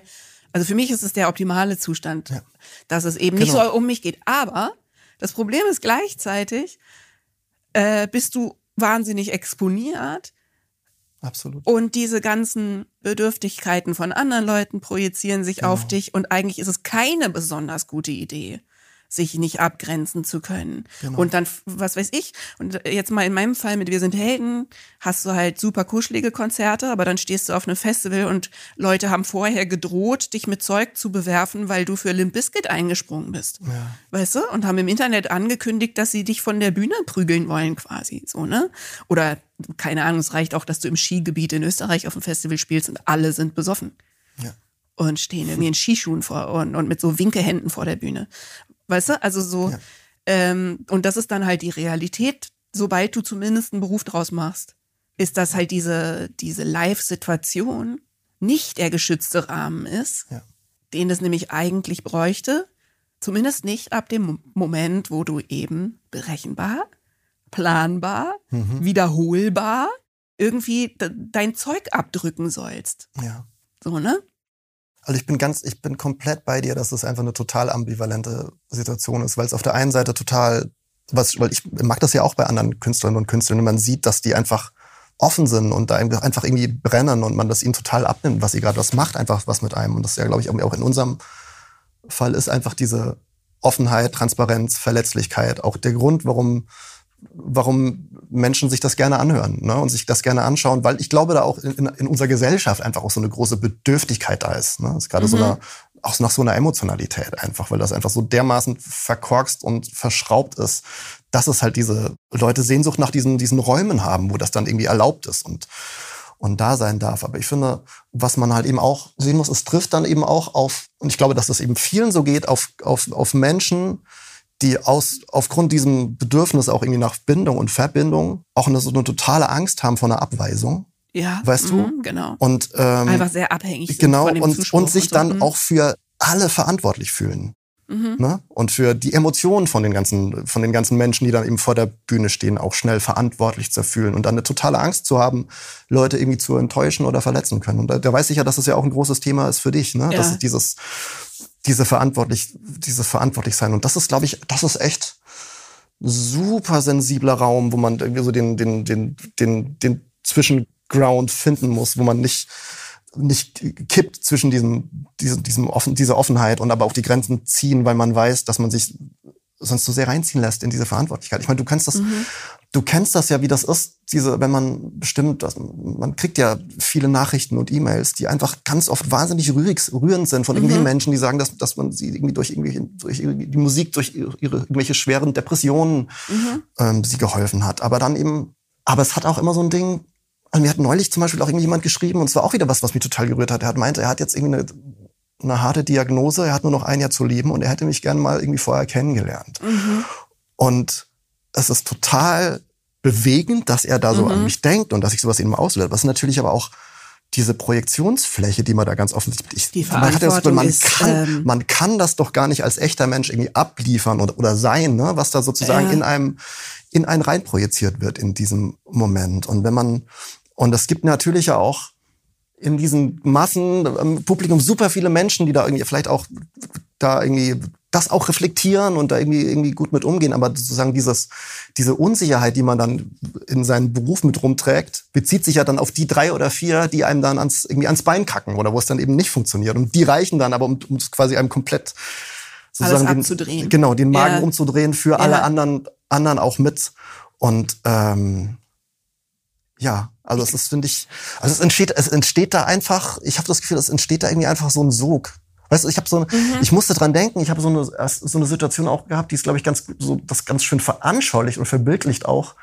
Und zwar war ich auf einem National-Konzert in, mhm. ähm, in, in Hamburg, im Stadtpark. Mhm. Schön. Und, ähm, ja, und Matt, Matt Burning ist dann irgendwann, der macht das irgendwie öfters, dass er dann einfach so sein Mikrofon nimmt auch sein Kabelmikrofon ja. und, und damit einfach in die Menge reinläuft. Mhm. So, und das war in dem Moment so, weil die Bühne auch so weit unten war und dann hat er immer drei Stagehands gehabt, die dann immer so die Kabel für ihn nachgerollt haben und immer so, so Leine gegeben haben, wenn aha, er noch ein Stück aha. weiter reinlaufen wollte. Und das war so, so eine skurrile Situation, weil halt überall, wo er war, hat man so richtig diese, diese Gravitation gesehen, die von ah, ihm ja. ausging, wie dann so Leute quasi, und, und er hat dann irgendwann, ich stand relativ hinten am Mischpult, weil wir Profis wissen natürlich, am Mischpult ist der Sound am besten. Ja, genau. Genau, Kleiner Hinweis, aber ab jetzt werden alle unsere Konzerte ja. total unwuchtig, weil alle irgendwie. Äh, und irgendwann ist er dann quasi den kom kompletten Weg durchgelaufen, bis so dahin, bis dahin, wo wir standen. Mhm. Und ich bin so richtig nach vorne, also mit nach vorne geschmissen worden zu ihm hin, Aha. weil diese, weil alle halt irgendwie so an ihn ran wollten und hat sich dann irgendwie drei Meter vor mir auf den Boden gesetzt und ich wurde richtig so zu ihm hingepresst. Und ich glaube, das tut so diese wie eine Welle, also ja, ja genau, so eine, das genau. tut diesen, diesen, ich glaube, diesen Sog, der dann einfach da, da entsteht, entsteht, den man halt eben auch auf so einer, ja, auf so einer Ebene, emotionalen Ebene dann wahrnimmt. Das tut es, glaube ich, ganz gut darstellen. Und das ist wirklich, das ist ein wirklich gutes Bild dafür, ja, ja dass auf so Konzerten energetisch unheimlich ungewöhnliche Sachen einfach passieren. Ja. So, ne? Und das habe ich immer so wahrgenommen. Also ob das jetzt äh, eben ist, dass du jetzt, wenn du aus der Vogelperspektive drüber wärst, dann solche Pattern im Publikum erkennen könntest. Oder ich habe neulich dann zum Beispiel noch gelesen, äh, in einem anderen Buch, auch übers Touren, dass, ähm, dass es Studien, dass Studien gemacht wurden, dass sich die Hirnströme synchronisieren ähm, und die, die Herzrate äh, synchronisiert. Erstens von Musikern, die miteinander spielen, aber eben auch zwischen Musikern und Publikum. Mhm. Also, ne, dass im Laufe eines Konzertes man sich tatsächlich sozusagen einschwingt. Das ist ja aufeinander. Rührend. Das ist ja, rührend, aber es, ne? aber es ja. macht, macht total, also ich meine, macht total Sinn. Also ich, ja. das, wovon du sprichst, ich, ich kenne das natürlich auch, ne? Ja, ja das ist rührend und wunderschön, aber es zeigt halt auch wieder diese Bedingtheit und Abhängigkeit, weil im Prinzip dann bist du so offen und so eingeschwungen mhm. und dann ist da irgendwie aber jemand, der äh, feindselig wäre oder was wirft oder ja. so, ne? Also oder ähm, und natürlich oder die Bedingung ist einfach schlecht. Irgendwas ja. ist irgendwas ist all an dem Tag oder so. Also du bist ja auch genauso offen für schwierige Schwingungen. Ja. Ne? Also so. Und natürlich, ja. und natürlich in der, ähm, dass du natürlich, wenn du auch, wenn sich diese gemeinsame Schwingung herausbildet, dass man natürlich als der, keine Ahnung, der Hansel oder die Hanselin, die da auf der Bühne steht, immer in so einer Sondersituation steckt. Ja, also man ist genau. dann einfach immer ein Stück weit einfach diese die Projektionsfläche und und irgendwie so dieses das mitschwingende die mitschwingende Welle die ähm, die Verantwortung Du machst einfach halt trägt für das, für das, was jetzt passiert. Und, ähm, und du kannst dich halt auch nie komplett reinfallen lassen. Ne? Also ich weiß noch, dass ich auf meiner letzten Tour, auch weil ich meine Band so toll fand selber so, ne, ich war mhm. einfach so in die Musik verliebt. Ich fand das ganz toll. Mich hat es im Prinzip gestört, dass ich mich da nicht ganz reinfallen lassen kann. Mhm. Also, dass ich im Fahrersitz bleiben muss. So ein bisschen muss. Kontrolle einfach ja. auch immer noch sozusagen bewahren. Ja, und dass ich Fall. irgendwie auch diese, also ich bin ja ein bisschen wie, also so ein, wie nennt man das, Conductor zwischen mhm. äh, Publikum die und Band. Dirigentin. Die Dirigentin also, dazwischen, aber, aber auch im technischen Sinne, also ein, ah, ja. ein, ein Trafo. Weißt du, also ich bin quasi der, der Trafo zwischen, ähm, zwischen Publikum und Band und so, ne? Und dadurch bleibst du halt in so einer Spannung, dass du die Kontrolle nicht ganz aufgeben kannst. Mhm. Und ähm, ich will zwei Sachen rückfragen. Mhm. Oder einfach weiter drüber nachdenken mit dir, ne? Also mit dieser Durchlässigkeit und auch der Bedürftigkeit, die man mitbringt. Mhm. Offensichtlich, äh, sagen wir mal, in der aller, in den allermeisten Fällen, wenn man sich irgendwie den Künsten zuwendet, ja? Ich, weil ich da auch so viel drüber nachdenke, weil ich mich natürlich auch viel damit beschäftige, welche ungesunden Anteile in mir diesen Beruf ungesund machen. Mhm. Und dann kommt man immer wieder an den Punkt, wo man denkt, aber Moment, wenn die nicht ungesund wären, würde ich es überhaupt machen?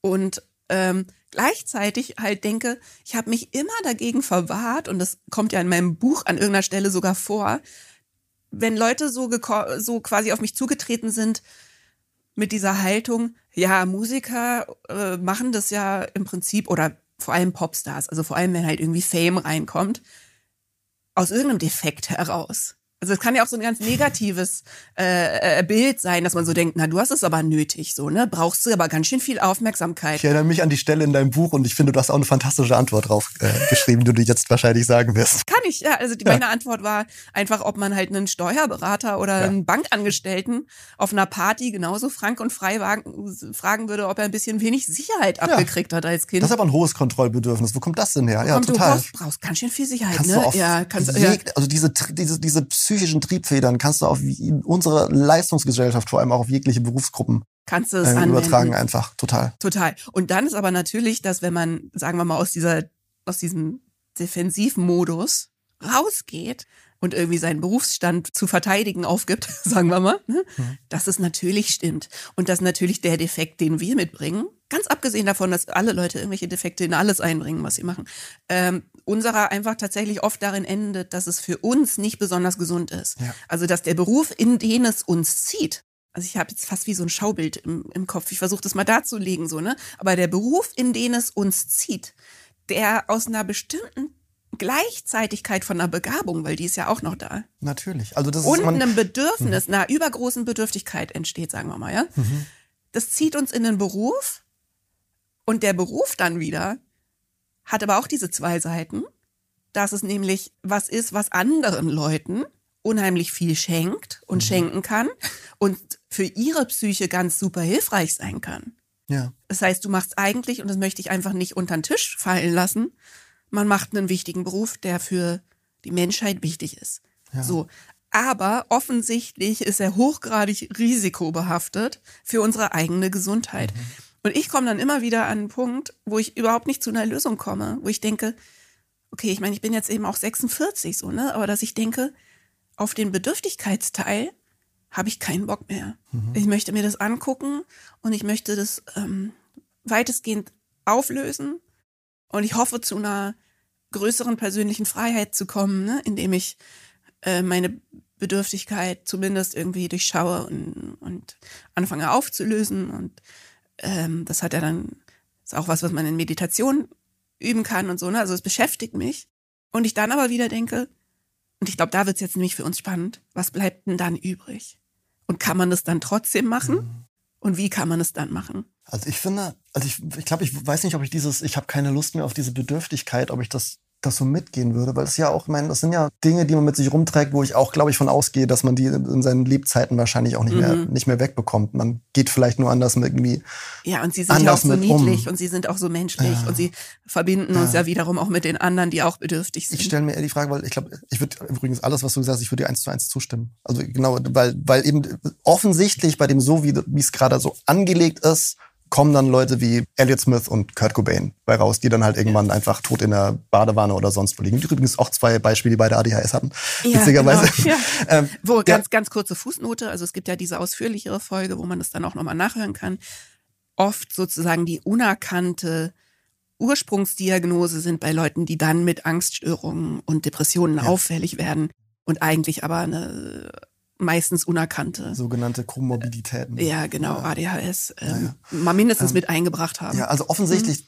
tut es vielen nicht gut. Und ich, ich also ich würde, ich stelle mir die Frage, ob es gar nicht so unbedingt mit den Tätigkeiten zu tun hat, sondern auch ein, einfach diese Rolle mit dieser seltsamen Überhöhung. Das auch, weißt du, auch in diesem Bedürfnis, ich möchte irgendwie mit unter Leute und irgendwie in der Verbindung sein, dass dadurch, dass man aber immer in so einer abgetrennten Sonderrolle hat, ist, mit dem man die Verantwortung hat, dass sozusagen dieses Bedürfnis, das einen in diese Tätigkeit, Musik machen, sozusagen reingestoßen hat, überhaupt nicht befriedigt werden kann oder dem überhaupt, oder nur punktuell. Und wir vielleicht wahrscheinlich auch, und das ist das, glaube ich, was uns beide dann auch rührt an der Art und Weise, wie wir jetzt unsere Art Kunst zu machen angegangen sind, dass es dann ein bisschen besser funktioniert. Also ja, ich weiß nicht, wie, ob ich, wie du für, mhm. für dich sprechen kann, aber das sind auch schon so, auch so Dinge wie die Freundschaften irgendwie bei, bei entstanden total. jetzt auf einmal. Und, äh, es ist aber super auch, gut fürs Herz. Es ist genau. total, genau. ähm, es funktioniert viel, viel besser.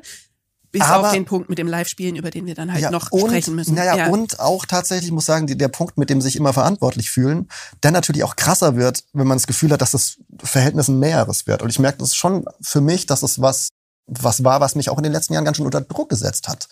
Ja, also zum Beispiel der Druck, dass jemand sozusagen eine lebensbedrohliche Krankheit hat oder eine finale Diagnose hat und dann, also jetzt mal einfach nur als Beispiel, weil ich mhm. kenne das natürlich auch. Das ist natürlich, nicht, das ist natürlich der Extremfall. Das ist ein Extremfall, aber, aber trotzdem ist es was, und das kann ich jetzt aus eigener Erfahrung sagen, das muss gar nicht oft passieren. Dafür, dass du das mitdenkst. Mhm. Verstehst du? Und das ist ja. ganz positiv. Also es kann zum Beispiel was sein, was einen unheimlich trägt, wenn zum Beispiel ein Konzert schwierig ist oder so, ne? Und man so, sagen wir mal, das Herz eigentlich sacken lassen möchte.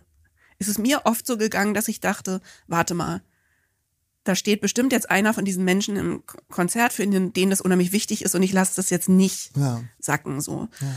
Aber gleichzeitig eben auch, äh, äh, also addiert es sich zu diesem im Prinzip dann irgendwann unmenschlichen Verantwortungsgefühl. Ja, das, ja diese amorphe Masse, also es ist mhm. ja nicht konkrete Verantwortung, die man und ganz oft auch mit widersprüchlichen Dingen. Wenn ich jetzt Entscheidung A treffe, weiß ich, dass ähm, Mensch B ähm, enttäuscht sein wird und wenn ich Entscheidung B treffe, die A, Entscheidung A diametral gegenübersteht, werde ich Mensch A enttäuschen, ganz sicher. Das sind ja oft auch Dilemmata, Dilemmata, in der man dann irgendwie so auch auch drin steckt. Und wenn man dann bei allen Dingen halt auch nachfragt, ne, und das machen wir auch beide, dass wir sehr viel mehr irgendwie dann kommunizieren auch, ne, und mhm. auf irgendwie Kommentare eingehen und so weiter. Und ich versuche da so ein, und das ist, genau, es hat eben diese total wunderbare und erfüllende Seite und ich versuche da gerade so dieses Zwischending, aber an, an den richtigen Stellen auch so diese, diese persönlichen Grenzen dann ein, wieder zu ziehen. einzuschieben. Und also ich, also ich, ich, ich merke, ich würde mir schon eigentlich wünschen, das, was ich machen kann, um machen zu können, ohne immer in einer, in einer Sonderrolle zu sein und mhm. irgendwie vielleicht irgendwie auf Augenhöhe sein zu können. Weil das ist ja auch,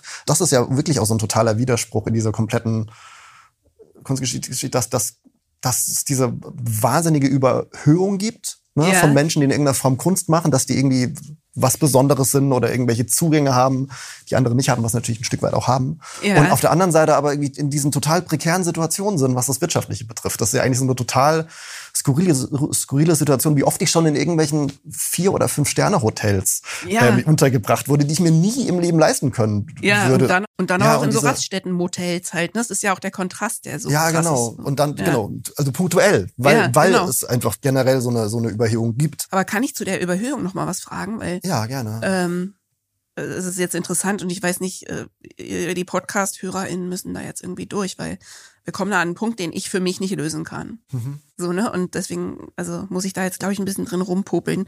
Ähm, ähm, dass ich halt denke, dieser, diese Überhöhung, die ist ja, also ich weiß nicht, bei dir vielleicht sogar weniger als bei mir und so. Ich glaube zum Beispiel bei Giesbert, mhm. äh, mit dem ich ja auch schon gesprochen habe für den Podcast, ja. ähm, auch weniger von Anfang an eine Rolle gespielt hat. Jetzt muss ich echt nachdenken, ordentlich nachdenken, während ich spreche, ne? weil ich versuche rauszufinden, was ich meine. Mhm. Aber dass ich das Gefühl habe, diese Bedürftigkeit, die man mitbringt, die äh, bringt das oder hat es bei mir zumindest mitgebracht, dass diese Überhöhung mich aber schon auch mit angesprochen hat am Anfang. Mhm. Und ich glaube, man, äh, das ist ja eine Mischung von dem, was man meint. Also man meint, ja, genau. man meint, man sucht gleichzeitig Sachen, die ganz gesund sein können. Also man sucht tiefe Verbindung, man sucht äh, seine Peer Group. In meinem Fall war das ein Riesenfaktor. Ich suche einfach meine Leute. Äh, man sucht aber halt auch, vielleicht gerade wenn man jemand ist, der zum Beispiel wegen einer unerkannten ADHS auch viel negatives Feedback gekriegt hat in seiner Schulzeit, sucht man vielleicht eben auch tatsächlich ganz schlicht äh, Anerkennung und Jubel und Lob und äh, sag, Bestätigung. Sag ruhig Liebe. Lie ja, aber eben, verstehst du, dass ich, ja, ja. ich glaube, da mischt es sich, weil Liebe ja, zu suchen, was ist denn daran falsch? Suchen wir alle, so, mhm, ne? Aber ungesund wird es ja da, äh, wo man eben Point diese taken. Unwucht in Kauf nimmt von einseitiger Liebe. Ja. So, ne? Oder von, also eben diese Überhöhung in Kauf nimmt oder vielleicht auch sucht. Und ich habe definitiv als Teenager eben auch geträumt von, sagen wir mal, den ikonischen Aspekten mhm. vom Popstar sein. Mhm. Ich war nicht eine Songwriterin, die immer dachte, ich will nur meine schönen Lieder singen und äh, huch, jetzt ist das passiert so, ne? Sondern ich hatte schon, ich habe schon diese Hitze gesucht, mhm. so ne? Und ja. die ähm, Adoration mhm. auch. Und ich glaube, das passiert dann halt ganz früh, dass sich das vermischt. Und das würde ich tatsächlich Anne auch gerne fragen, also Anne Löhr, die, die Psychotherapeutin. Mhm. Ähm, an welchem Punkt das denn eigentlich passiert, aber ich kann es mir irgendwie auch vorstellen, dass halt ein Bedürfnis nach Liebe und in meinem Fall aber auch einfach okay sein. Das ist ja was ganz Einfaches, was aber sehr unterversorgt sein kann. Mhm. Also eigentlich ich, wenn ich genug in meinem Leben das Gefühl gehabt hätte, dass ich einfach okay bin, so wie ich bin, dann hätte ich vielleicht gar nicht so doll verehrt werden müssen. Ja. Weißt du? Absolut. Weil eigentlich ich, ähm, ich hatte oft das Gefühl, äh, falsch zu sein. So, ne? Mhm. Und eine Verehrung löst das relativ, äh, halt relativ effektiv auf. Mhm. Aber dann halt auch nicht. Also Giesbert hat zum Beispiel erzählt, dass das für ihn eben am Anfang unheimlich schwierig war, mhm. weil er noch viel doller als ich mit sehr offensichtlichem Selbsthass, das hat er so gesagt, deswegen kann ich das so mhm. zitieren, äh, zu tun hatte. Und dann der Kontrast zwischen quasi der ja, Anbetung hat er jetzt nicht gesagt, ja, aber so, sagen wir mal, der Bewunderung auf den ersten Konzerten und dieser überschwänglichen Liebe, mhm. die ihm da entgegengeschlagen ist, ihn total deprimiert hat, wenn er nach Hause gekommen ja. ist und dann alleine in seinem Zimmer saß und dachte, ich bin immer noch der alte Typ, den ich nicht besonders leiden kann. Ja, ich meine, da kommt dann, dann irgendwie natürlich auch dieses Imposter-Ding mit rein, ne? dass man, wenn man es dann, selbst wenn man dann irgendwie so von so vielen Leuten irgendwie in irgendeiner Form gemocht, verehrt, mhm geliebt wird auf so eine Entfernung in dieser, wie heißt es so schön, parasozialen Beziehung nennt man das ja, ja ne, wenn das irgendwie ja. einsichtig ist. Ein schönes, schlimmes und gleichzeitig schönes Wort, ich weiß nicht.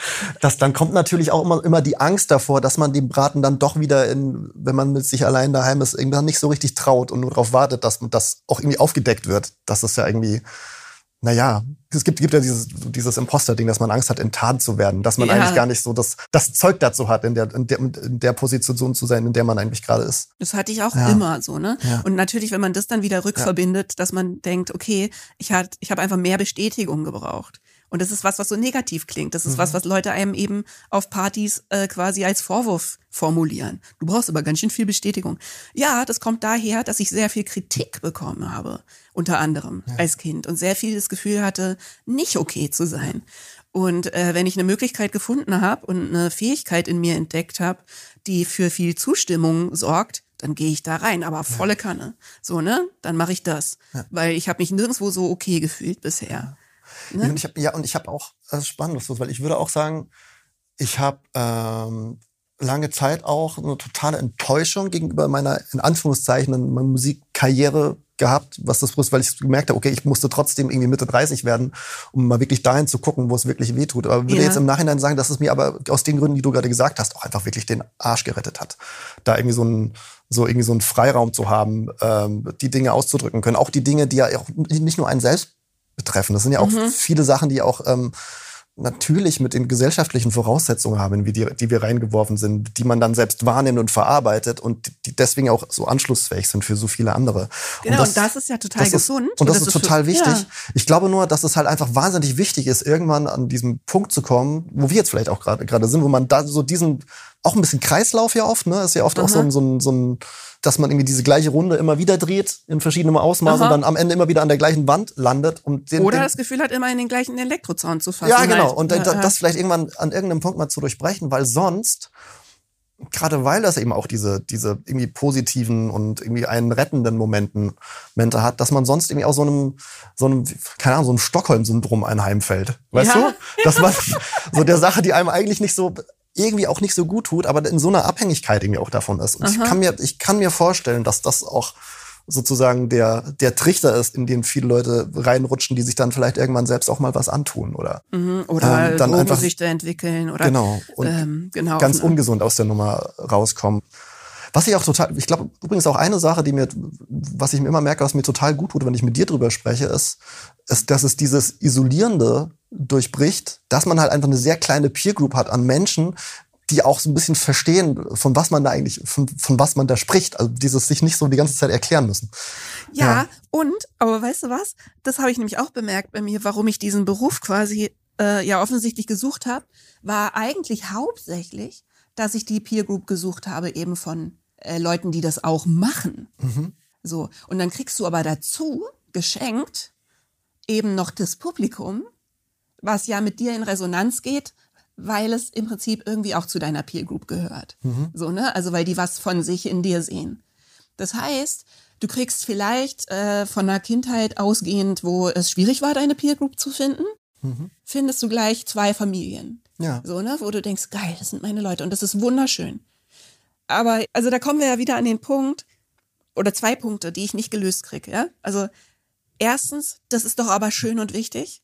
Und auch die Lieder von Elliot Smith, haben wiederum anderen Leuten das Leben gerettet, ja. haben ihn aber seins gekostet. Wäre das auch anders möglich? Das wäre total schön, wenn man das irgendwie anders ja. machen könnte. So. Ja. Und dann frage ich mich aber, genau, also äh, ganz platt, irgendwie brauchen wir diese Leute, die kaputt genug sind, um wunderschön über ihre Kaputtheit schreiben zu können.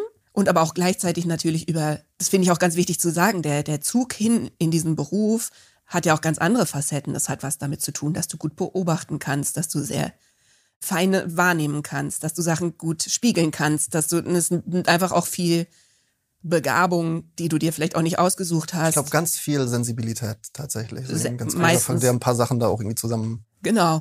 Ne, genau, eine Sensibilität, die dir das möglich macht, ähm, Sachen zu besingen oder zu malen oder zu, mhm. die andere Leute vielleicht sogar Schwierigkeiten haben, überhaupt wahrzunehmen. Mhm. So. Und das ist ja immer schon in allen Gesellschaften eine unglaublich wichtige Funktion gewesen. Mhm. So, aber wie kriegen wir das jetzt hin, dass man dann selber noch, und das fand ich nämlich in dem Gespräch mit Anne auch so interessant, sich für sich selber den Nutzen behält, dass nämlich Musik machen, weil das ist ja die andere Seite, Musik machen und kreativer Ausdruck ist unbestritten gut für die Psyche. Mhm. Ja. So, und genau in dem Moment, wo du anfängst, das ähm, mal mindestens mit, sobald finanzieller Druck reinkommt, halt für andere Leute zu machen, dreht sich das und die Statistik kippt und es gibt äh, eine signifikante Erhöhung von, von, dass es schlecht für die Psyche ist. Aber dann hat, ich meine, dann ist es ja auch, das spricht ja ganz offensichtlich dafür, dass es dann mit den Strukturen, wie wir das verhandeln, Irgendwas irgendwie als Gesellschaft ist. zu tun hat, oder? Mit also ja. das Stichwort eben Idealisierung, mit der damit einhergehenden Isolierung, solche, solche Geschichten, Eben. Verantwortung, ähm, Druck, dann kann man es ja offenbar irgendwie an diesen Dingern festmachen, oder? Also, mhm. was ist denn jetzt mit den jungen KünstlerInnen, weißt du? Da, ich muss, wo ich, ich, denke, wie, wie, also wie kriegen wir das denn jetzt hin? Bevor wir den Kreis schließen, will ich noch so eine letzte Anmerkung machen. Ja. Ich, ähm, so als eine Frage, die ich mir auch stellen will, bis jetzt, bei allem, was wir gesagt haben, war ja sozusagen das, das Publikum fein raus in dieser, mhm. in dieser Dynamik. In dieser Rechnung. Und, ja, genau. Und die sozusagen, die haben, das sind die, die, die, wenn man es jetzt schlimm sagt, nur davon profitieren, sozusagen, von diesen, dieser Konstellation. Aber, ich, yeah. aber genau, und ich, aber eine Frage, die ich mir auch gestellt habe, in dieser, naja, Isolierung, Isolierung, äh, Idealisierung, die manchmal damit einhergeht. Und ich kenne das auch von mir selber, dass man irgendwie auf einen Film sich anschaut oder ein Konzert sich anguckt und das Gefühl hat, dass, dass man daher sich so seine, seine Emotionalität und die, die Möglichkeit, irgendwie Dinge zu verarbeiten, herholt und dann wieder richtig, richtig fühlen kann. Und das aber natürlich ein Trugschluss ist, weil jetzt zum Beispiel, wenn wir, wenn wir auf der Bühne stehen, dann sind wir nicht dafür verantwortlich, dass die Leute das, das fühlen, sondern wir sind vielleicht, naja, wir sind eben diese, so, so, eine, so eine Fläche, mhm. an der, an den die Sachen, die aus den Menschen selbst rauskommen, kondensieren können. Mhm. Ne? Und ich frage mich manchmal, ob sozusagen das Bild entsteht und das sind Menschen natürlich verschieden reflektiert im Publikum, ne? auch je nachdem, vielleicht mhm. wollen sie auch einfach nur Spaß haben und tanzen, das ist ja auch ja, schön. Oder gut. wie viel Mitgefühl grade, die haben für, ja. für, sagen wir mal, Schwankungen, auch in der Qualität. Und Qualität meine ich jetzt gar nicht so äh, gut oder schlecht, ne? Also einfach wie viel Schwankungen in der Qualität, die ein Konzert hat, ertragen können mhm. oder, oder teilen können oder so. Ja, ne? und, und ob man sozusagen, ob da so ein bisschen den Menschen irgendwie auch ein bisschen genommen wird, einfach das Bewusstsein dafür haben, dass diese Emotionen, nach denen sie sich sehen, dass sie eigentlich, natürlich können, können du und ich können da irgendwie Krücke sein, aber dass sie im Grunde aus ihnen selber das kommt. Das ist natürlich ihre. Und das ja. ist genau, und das was ist, was eigentlich, was, glaube ich, eine sehr wichtige Erkenntnis, mhm. zu der erschreckend wenig Menschen äh, kommen, je länger ich mich mit diesen, diesen psychischen Themen befasse. Keine Ahnung, das war so ein Gedanke, den ich hatte, den ich mal aufgeworfen haben wollte. Vielleicht, also an dem Punkt, also ich glaube, man merkt es wahrscheinlich und ich hoffe, wir haben niemanden abgehängt. Wir haben über dieses Thema schon total viel gesprochen. Ja. Ne? Wir haben eigentlich bei jedem unserer Spaziergänge da ähm, wild fuchtelnd und wahrscheinlich weniger diszipliniert als jetzt drüber gesprochen und äh, Hannes und ich gehören, also jetzt mal an, an das Publikum gerichtet, auch zu den Leuten, ich habe das neulich gelesen über Leute mit ADHS, also wenn sich zwei treffen, dass erstens Leute mit ADHS nie so viel Spaß haben, wie wenn sie endlich mit jemandem reden dürfen, der auch ADHS hat. und ähm, diese Sprunghaftigkeit plötzlich erlaubt ist. So, ne? Ja. Und gleichzeitig, dass es für Außenstehende sehr anstrengend ja, sein kann. Total. So, und ich habe das Gefühl, wir haben uns wirklich unheimlich kreuz und quer gesprochen. Ja. ja, nein, gar nicht. Wollte ich, nee, eben im Gegenteil. Ich finde uns sehr diszipliniert. Aber ich wollte nur sagen, wir haben über diese Themen schon viel gesprochen. Und äh, deswegen können wir vielleicht sozusagen als Schlussrunde, die aber von mir aus ewig dauern kann, weil mir ist das piep egal, der Podcast kann so lang werden, wie er will, ob man mal ins Utopische geht. Und ob wir nochmal aufzählen, weil wir haben jetzt einfach nur darüber gesprochen, sehr grundsätzlich, was daran schwierig ist. Ne? Also da kommt so ein Druck rein, kann man nochmal zusammenfassen, finanzieller Druck ähm, und dann eben dieser Glo Druck. Und ich glaube, den verstehen weniger Leute, die da nicht drinstecken. Der Druck immer gleichbleibend abzuliefern. Mhm. Und der ist äh, für MusikerInnen eh groß ähm, in dem ganzen Business. Also das bezieht sich ja auch in, dann, wenn man bei einer Plattenfirma ist, bezieht sich das auf den Rhythmus, in dem man irgendwie veröffentlichen soll. Es bezieht sich auf, vor allem bei Frauen, wie man aussehen soll, soll man auch immer gleich aussehen. Also das ist, das ist halt absolut ähm, durchdringend dass es sozusagen darum geht, dass man immer irgendwie gleich bleiben soll. Mhm. Und sich aber trotzdem soll man total crazy sein und sich immer verändern. Aber es soll auf jeden Fall berechenbar vermarktbar sein. Äh, die Kreativität muss berechenbar werden. Alles, was Kreativität eigentlich mit sich bringt, ist dem entgegengestellt. Also, dass, dass man warten können muss, einladen können muss, ja, quasi einfach die Hand wie so einem Vögelchen ausstrecken können muss, äh, der Muse so entgegen, ist völlig ausgeschaltet durch diese Erwartung von Veröffentlichungszyklen und zwischen den Veröffentlichungszyklen soll man, wenn man dann auf so ein Level kommt wie ich mit Wir sind Helden, auch noch ständig Interviews geben, wo ich immer dann irgendwann dachte, was denkt ihr denn, wann ich diese Songs schreibe mhm. oder geschrieben habe? Weil irgendwann kam dann immer so, und wann kommt das nächste Album? Und ich dachte so, ähm, ihr habt doch meine Pläne geschrieben. Ihr wisst doch, wo ich in den letzten Monaten war. Was denkt denn ihr, wo die herkommen soll? Das ist, was ich vorhin gemeint so. habe mit der Notwendigkeit von Leerlauf in so einem. Mit der mhm. Notwendigkeit von Leerlauf. Und man braucht so, ne? irgendwie auch mal so den Raum, um überhaupt irgendwie mal Dinge erleben zu können, über die man dann auch das was schreiben kann. kommt noch dazu. Man ja. muss leben, damit ja. man noch irgendwas zu sagen hat. Ja. Und genau darüber würde ich jetzt nämlich gerne dann auch noch genauer reden. Bezieht sich das eben auch aufs Konzerte spielen. Und ich glaube, diese letzte Runde möchte ich dann sozusagen darauf fokussieren, weil ich habe das Gefühl, wir beide sind bisher in unseren Spaziergängen bei allen Sachen immer so auf Lösungen gekommen oder auf Lösungsideen. Mhm. Und ich meine, du hast ja auch einen Lösungsvorschlag, den du lebst für, sagen wir mal, diese anderen Bereiche des Musikerlebens. So, ne? Also du, du suchst noch und so, aber du hast was ausprobiert und da sind, und ich mache Patreon und so. Äh, sagen wir mal, was jetzt äh, die Künstler-Publikumsbeziehung angeht, habe ich das Gefühl, es gibt Ideen. Zumindest. Es ist nicht gelöst, aber es gibt Ideen. So. Aber der Punkt, wo wir bisher immer in unseren Utopien sozusagen angefangen haben rumzustottern, ist der Bereich des Live-Spielens. Mhm. Weil wir immer irgendwie schöne Ideen hatten, die doller noch als in anderen Teilbereichen unseres Berufs sozusagen dann an Machbarkeiten scheitern. So. Und die würde ich gerne mal ganz kurz skizzieren für Leute, die sich das nicht vorstellen können. Also, erstens, oder ich, ich sag eins, du sagst eins. Ja, also erstens, du musst Touren mit einem wahnsinnigen Vorlauf planen. Oder so ist es vorgesehen. So, ne? Also äh, das Business funktioniert so, dass du äh, wissen sollst, was du im November, was, äh, weiß ich nicht, dann in neun Monaten ist, mhm. spätestens wissen sollst, wie du drauf bist, wie viele Konzerte du spielen möchtest, wie bekannt du zu dem Zeitpunkt bist, in welcher Größe von Clubs du spielen kannst, wie viele Leute dann kommen, ob du dein Album rechtzeitig fertig kriegst. Ähm, so, ne? Also du musst auch darin unheimlich berechenbar sein und zwar quasi, finde ich, mit einer eigentlich noch größeren Grausamkeit, mhm. als es in anderen Bereichen so ist. Oder? Also Hannes diese, denkt nach. Puh, da, ich, da weiß ich nicht, da, also das auf jeden ich würde total unterschreiben, dass es was ist, was super schwer ist, da durchzuführen ne, mhm. oder, oder da irgendwie genau dann ein Bild für zu kriegen.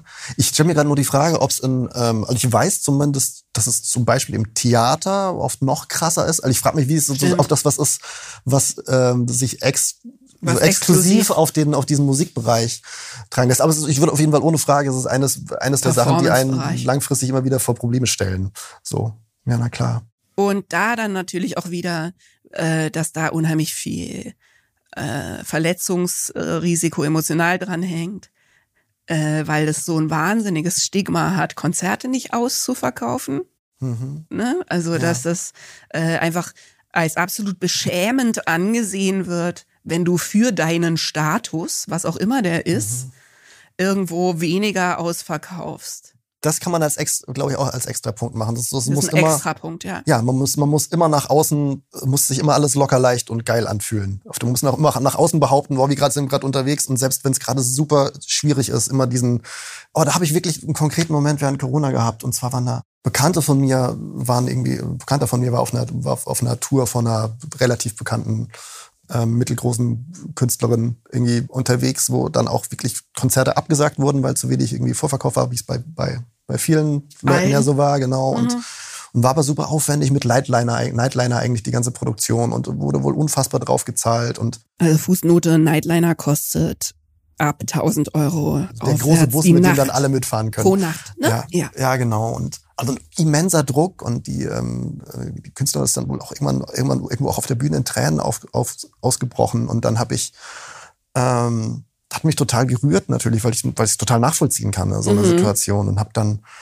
mir mal einen Social Media Account angeschaut, wie das da so verhandelt wird. Und das ist halt einfach genau das, war, war relativ genau das Gleiche, was man halt immer drauf sieht. Mit diesen Shows aus den Winkeln hat Fotografie, dass man nicht so richtig sieht, dass da jetzt keine gerade Leute dran stehen und ja, alles. Und es ist emotional ja. und die haben Spaß. Und es hat sich in mir so, ich habe ich hab das, ja. es hat sich so alles in mir zusammengezogen, als ich nur diese, weil ich das, das weil ich diese Dynamik so kenne und diese sozusagen diese Erwartungen das ist total über Social Media, was man so abliefern muss. muss. Ja. Es ist nichts trauriger als ein Feed voll mit Bands, die äh, ihre halbverkauften Konzerte irgendwie aus einem günstigen Winkel fotografiert ja. haben. Ich musste das irgendwann, ähm, also aus anderen Gründen auch noch ganz vielen Musikerfreunden entfolgen. Also gar nicht, dass ich das übel nehme. Ich finde das, ich kann das absolut nachvollziehen, sondern einfach, weil ich das nicht mehr, also es hat auch ganz viel getriggert bei mir so, ne? Aber ähm, Ach, so auch. Ja, ganz toll. Jetzt, jetzt springen wir, springen wir wieder. Wir ich finde das, find das auch eine spannende das Richtung. Kaum mehr, ja. ähm, konnte mir das kaum mehr angucken. Ja. Und auch wie alle behauptet haben, dass das alles trotzdem total Spaß macht, äh, zur Corona-Zeit jetzt speziell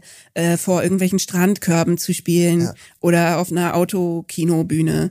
Und ich einfach von allen wusste, dass äh, man auf der Bühne die Herzen brechen hört. So, ne? Ja. Und ich finde das eigentlich eine ganz positive Entwicklung jetzt, wo Corona, also ne, schon wieder so im Rückspiegel bisschen ist, dass jetzt plötzlich die Leute anfangen, drüber zu reden. Dass ein Bewusstsein dafür da ist. Also, dass, ne, irgendwie, äh, Antje Schumacher ja. hat sehr offen darüber geredet, Santi Gold hat sehr offen mhm. darüber geredet, dass Leute anfangen, dieses Tabu zu brechen. Ja. Und das ist auch wieder, da kommen wir wieder zu der Verantwortung. Man hat das Gefühl, und ich persönlich habe auch immer das Gefühl gehabt, die Verantwortung auch ordentlich zugeschoben zu kriegen. Also das habe ich mir nicht ausgedacht.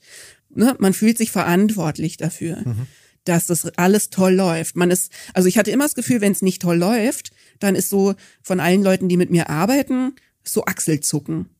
Ja. So ein bisschen so, tja, äh, they, they are just not that into you anscheinend. Also irgendwie dachten wir, die müssten dich alle geiler finden, aber so geil finden sie dich nur auch wieder nicht. Also so, ne, das ist so ein bisschen, das ist dann echt dein, du bist einfach nicht beliebt genug und da kommt man wieder auf das Liebesbedürfnis, ne?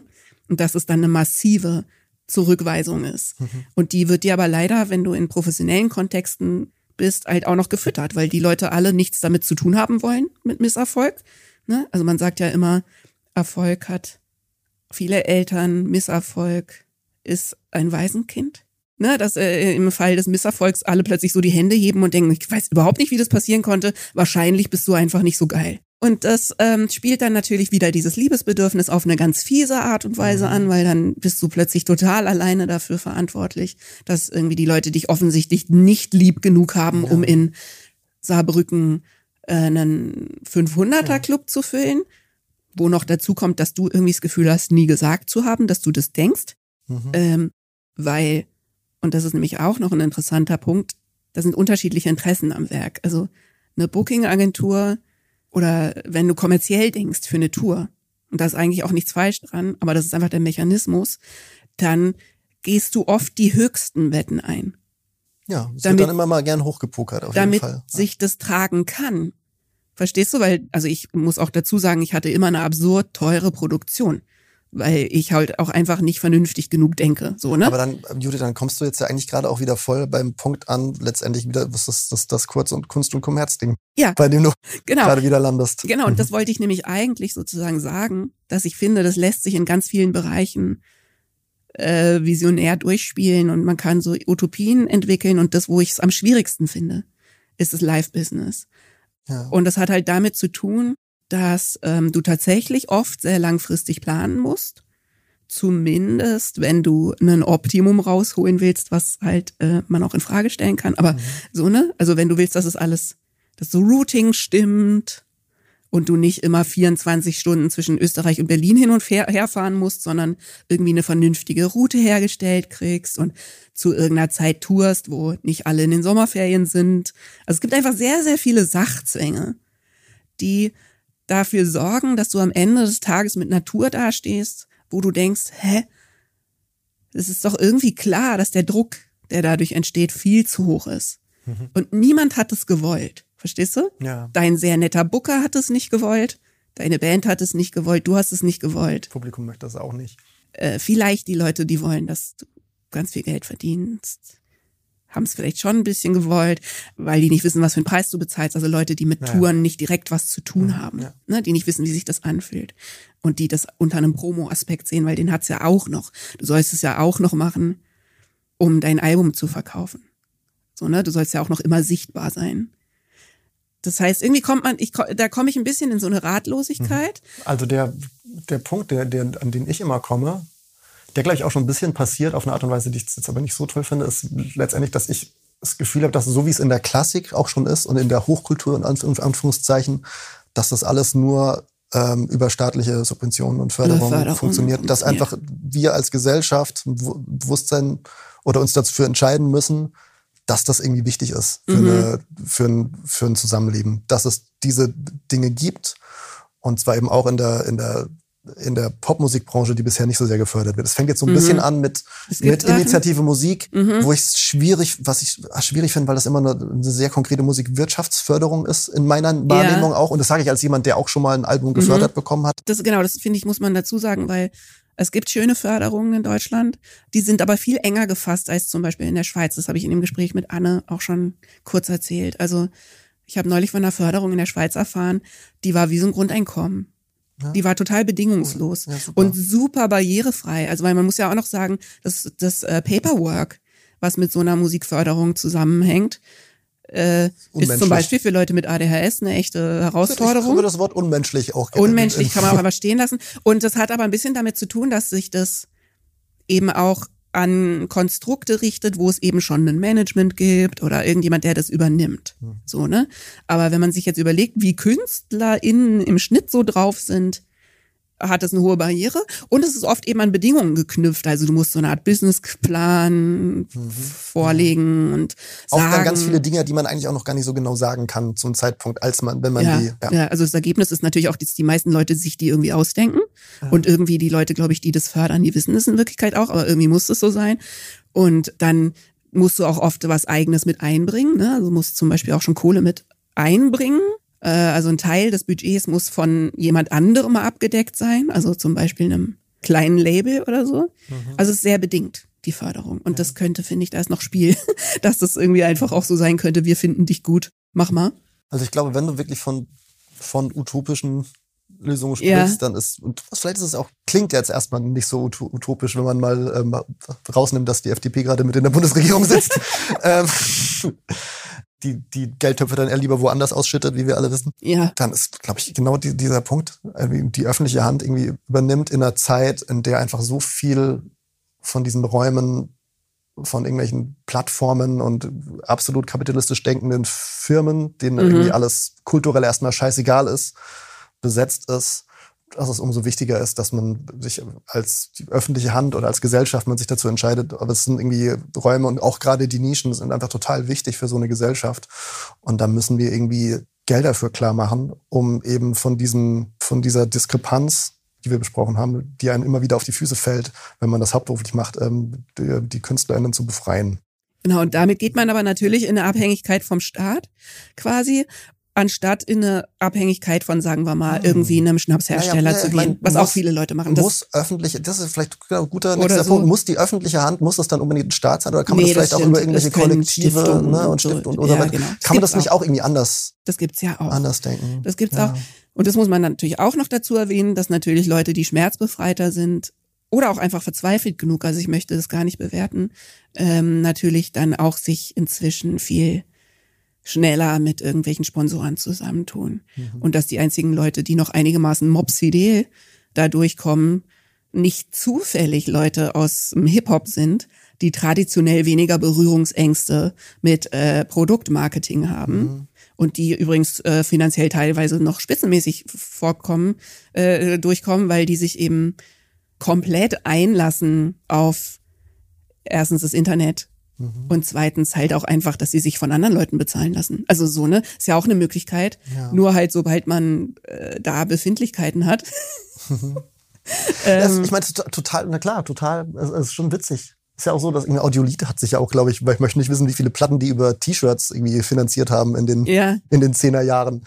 Ja. Das finde ich auch okay. Also wenn man schöne ja. T-Shirts hat, soll man damit auch Geld verdienen, so, ne? Aber ähm, so, also das ist der finanzielle Teil, wo man anfangen muss, äh, äh, vielleicht utopisch zu denken. Aber ich wollte irgendwie auch nochmal utopisch denken, was eben diese Beziehung angeht. Mhm. Also, und das, was man von Konzerten vielleicht erwartet und was man von Künstlern, Künstlerinnen bei Konzerten erwartet. Und dass man vielleicht einfach auch durch darüber sprechen, das eben klarstellt, dass diese Anforderung der Berechenbarkeit für viele ich weiß gar nicht, ob das für alle so ist, aber für viele ist es eine hohe Belastung. Also für mich war das immer eine hohe Belastung. Mhm. Und ich fühle mich äh, sehr viel mehr im Fahrersitz meines Lebens, wenn ich das Gefühl habe, ich habe Spielraum, um Sachen anders machen zu können, wenn ich mich anders fühle. Mhm. Und weiß ich nicht, wenn man, darüber haben wir eben auch schon gesprochen, also ob es Konzertformate geben könnte, bei denen das eingebauter ist und den Leuten bewusster ist, dass sie nicht wissen, was sie kriegen. Kommen wir zum Zirkus. Kommen wir zu unserer Zirkusidee. der Zirkus ist in der Stadt. Ja. Ja, das ist, keine Ahnung, das war ja so ein bisschen ein Gedanke, den ich hatte, den ich glaube, du warst auch eine der ersten Personen, an den ich dann, den, den herangetragen hatte, mit dem, eben aus diesem Gefühl, dass so wie wir bei uns im Land Musik auf Tour schicken, dass das weder mhm. psychologisch noch ökologisch irgendwie nachhaltig ist. Ja. So, ne? Dass dann alle immer einzeln sich diese großen Busse ausleihen und durch die Gegend brausen und aber irgendwie völlig überfordert sind mit der Logistik und ähm, schieß mich tot und der Verantwortung und dem finanziellen und so. Und ob man es nicht irgendwie Tour sein mehr denken könnte wie eine, ja, wie so ein bisschen wie ein fahrendes Festival auf eine Art und Weise. Es gibt's ja übrigens gerade in Amerika gibt's das viel mehr, ne? Also aber auf großer, also Riesen, so äh, Stadion-Scale ja, okay, äh, gab es traditionell immer so, aber sei es in der MTV-Tour oder eine ja. äh, Visions-Tour oder eine. Ja, ja, natürlich, ja, aber, ich, aber eben, aber anders, sondern äh, volle so Kanne dann mit Chili Peppers und äh, Gwen Stefani und Korn, weißt du? Also so klar, so. Aber die sind natürlich auch alle für sich in ihren eigenen wahrscheinlich Jets dann irgendwie angereist und unfassbarer ähm, ähm, Logistik, was da diese, diese Bühne aus dem Boden stampfen. Aber ja. vielleicht, wenn man sich so vorstellt, dass irgendwie ähm, jede Stadt ab einer gewissen Größenordnung halt vielleicht sowas wie so einen Hafen hat, wo einfach die gewisse Technik dann irgendwie auch schon da ist, wo Leute ohne das ganze Equipment durch die Gegend zu wuchten, einfach möglicherweise sogar mit dem Zug mhm. anreisen können in großen Gruppen und dann hat man da, keine Ahnung, hat dann irgendwie auch AutorInnen dabei bisschen bildende Kunst von mir aus, Leute, die Musik machen und so. Und es stehen vielleicht ein paar Namen dabei, von denen man weiß, dass sie dort irgendwie in diesem Zirkus mit unterwegs sind. Und dann ist man einfach vielleicht eine Woche oder fünf Tage an diesem Ort, an dem man andockt, was ein auch dafür sorgt. Genau, was auch dafür sorgt, dass man nicht die ganze Zeit quasi von Stadt zu Stadt hetzt, kurz aus dem Bus fällt, wenn man Glück hat, noch ein bisschen was zu essen zwischen die Kien kriegt und dann schon wieder auf der Bühne steht, ein paar Autogramme, Autogramme ähm, schreibt und dann eigentlich schon wieder auch weg ist, sondern auch wirklich wo ankommen kann und auch wirklich in den Austausch kommen kann. Vielleicht sogar mit der lokalen Kulturszene anknüpft Leute oder so ein Netzwerkeffekt. Ja, genau, vielleicht auch klar. Dinge dann gemeinsam irgendwie erstellt und vielleicht auch im Vorhinein gar nicht so richtig klar ist, was an dem Abend passiert. Das fände ich halt sehr Programm. Macht. Ja. Und zwar ehrlich gesagt total radikal, dass man halt weiß, wer damit unterwegs ist, aber es sind nicht immer alle auf der Bühne. Ja, also, ne, dass es wirklich ah, völlig ah, okay ist, wenn man, was zum Beispiel einfach, was sehr belastendes ist, finde ich, beim Touren, dass wenn man krank ist oder einfach auch nur einen sehr introvertierten Tag hat oder gerade eine schwierige Nachricht bekommen hat oder was auch immer los ist, man muss immer auf die Bühne. Yes. Und ich denke inzwischen tatsächlich, dass, ähm, das habe ich übrigens auch noch nie erzählt, dass äh, quasi mein Trauma tatsächlich, sagen wir mal, sich zugespitzt hat in einem Moment, wo ich zum Beispiel äh, eine ganz schwierige Nachricht bekommen hat auf Tour, mhm. dass eine Freundin von mir einen lebensbedrohlichen Unfall gehabt hat, ähm, die den Gott sei Dank gut überstanden hat. So, ne? Und es war, ich habe die Nachricht zwei Stunden vorm Konzert gekriegt und musste auf die Bühne. Mhm. Weil es ein Wir sind Helden-Konzert war mit, weiß ich nicht, 7000 Leuten. Krass. vor der Bühne. Und irgendwas daran, und so funktioniert ja Trauma, hat mir wirklich das Gehirn und das Herz ausgehebelt. Mhm. Weißt du, es gab so einen Moment, wo ich, also von so Dissoziation, ne? Mhm. Wo man so denkt, das ist so doll nicht okay. Das sprengt mir jetzt mein Weltbild. Irgendwas daran ist so falsch. Und ich glaube, also äh, auf irgendeiner Ebene, also ich habe dann gelesen, dass zum Beispiel Lily Allen war irgendwie auf Tour, ähm, nachdem sie ihr Neugeborenes verloren hat. Oder warte, warte, das ist jetzt vielleicht Fake News. Nee, Lily Allen, glaube ich, mit Postpartum also mit, mit äh, Postpartum-Depression. Mhm. Und eine andere Künstlerin, nachdem sie ihr Kind verloren hatte. Keine Ahnung, also möchte ich jetzt ja. keine Gerüchte in die Welt bringen, aber so.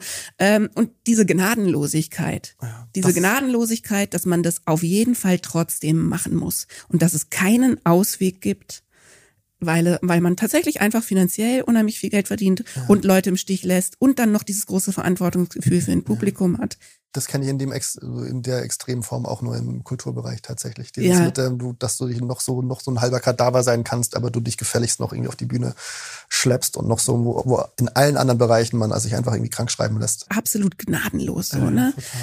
total gnadenlos. Und äh, auch das könnte natürlich in so einem Konzept von so einem fahrenden Zirkus aber das ist, es ist schwer kommunizierbar und ich glaube, jeder. Das ist halt einfach ganz anders, als es bis jetzt komplett anders. Funktioniert. Aber genau das. aber ich meine, genau das war das. Und, und was ich aber, was ich übrigens auch schön finde an die Idee, dann könnte man, wenn man dann nämlich irgendwie, weil ja auch ist ja auch so ein bisschen tragisch, dass man auch immer nur die Großstädte abklappert die ganze Zeit, mhm. dann ist halt auch die Möglichkeit, wenn man da mal ein paar Tage ist, dann kann man vielleicht nur mit so einem kleinen Bus mit, mit, einer, mit einer Gruppe dann ein bisschen Dörfer abklappern und da einfach spontan irgendwie was machen. Genau. Oder in ja. die Nachbarstadt das nicht irgendwie, ja solche Geschichten, dass nicht dass alle nicht einzeln da dann hinfahren müssen. Abkriegen. Solche Geschichten, mhm. also ich finde mal, es gibt ganz viele Ideen, die darauf aufbauen können. Mir gefällt am besten dieser, so dieser Netzwerkeffekt, der mit drin steckt und dass, wenn man jetzt von auch unsere anfänglichen Grundidee, dieses, dieser Beruf, den wir haben, hat irgendwie damit zu tun, man möchte in Kontakt kommen, man möchte mhm. in einen mhm. Austausch kommen. Und ich finde, das ist, ich finde, mein Blick auf unseren Beruf ist schon, dass wir zu einem großen Teil, ist man auch Teil des Kids, der so eine Gesellschaft irgendwie zusammenhält mhm. und einfach Leute zusammenbringt und irgendwie verbindet und auf eine Art und Weise über Dinge spricht, über Metaphern ähm, und die nachfühlt, die uns alle betreffen. So und ich finde, dass es, in, wenn man dem dann auch wirklich dem Raum geben würde, das nicht nur mit, das mit so einer kurzen prägnanten Show zu machen und mit irgendwie auf das Spektakel zu konzentrieren, sondern wirklich auf dieses, auf diese irgendwie verbindende und verknüpfende Rolle zu konzentrieren, dem auch diesen den, den adäquaten Absolut. Raum zu geben, das fände ich ein sehr schönes, ein sehr, sehr schöner Ort zum drauf hinsteuern. Und auch das, auch das wird ja. natürlich viel einfacher, wenn du das nicht alleine trägst. Ne? Also auch das, ähm, also natürlich kannst du dich eher und das Publikum mischen, was ich zum Beispiel total schön finde. Das ist so lustig, weil sich die Themen der, dieser, dieser Staffel so verkreuzen. Ich habe auch mit Siegfried und Joy gesprochen, mhm. äh, die ein Magier-Duo sind. Und zwar quasi ein kommerzkritisches Magier-Duo, was glaube ich relativ selten ist, so, ne? Mhm. Also auch sehr, äh, sehr große Überschneidungen mit uns lassen haben. Die Geld verschwinden. genau. äh, nee, die lassen so ein bisschen, die lassen ein bisschen ihren eigenen Weltruhm verschwinden, indem sie halt die ganzen Angebote nicht wahrnehmen, mhm. die ähm, ihnen ins Haus flattern. Mhm. Und die sind ultra erfolgreich auf Social Media und scheißen auf erstaunlich viele andere Sachen. So, ne? Also es ist, äh, die haben, die teilen, glaube ich, sehr viele von unseren Werten und Überlegungen. Und auf jeden Fall, die machen nämlich zum Beispiel eben nur Gastspiele. Weil, weil das natürlich in ihrem Genre auch eher erwartet wird. so ne? Und mit denen habe ich mich darüber unterhalten, wie viel Spaß Touren machen kann, wenn es nämlich so aussieht, dass du eben nicht einen Tag in Rotterdam bist, weißt du, und äh, an dem Tag noch fünf Interviews geben musst und irgendwie hehre Pläne hast, ins Museum zu gehen und am Ende des Tages irgendwie stumpfsinnig in dein Handy starrend in im Gedärm von einer Mehrzweckhalle hockst, so, ne? Sondern mhm. wie viel Spaß das macht, wenn du da fünf Tage bist. Und die spielen teilweise so 30 Minuten Shows. Mhm. Zweimal am Tag, Matinee ja. und abends. Geil. Also auch ein bisschen natürlich ein Zirkuskonzept so. Mhm.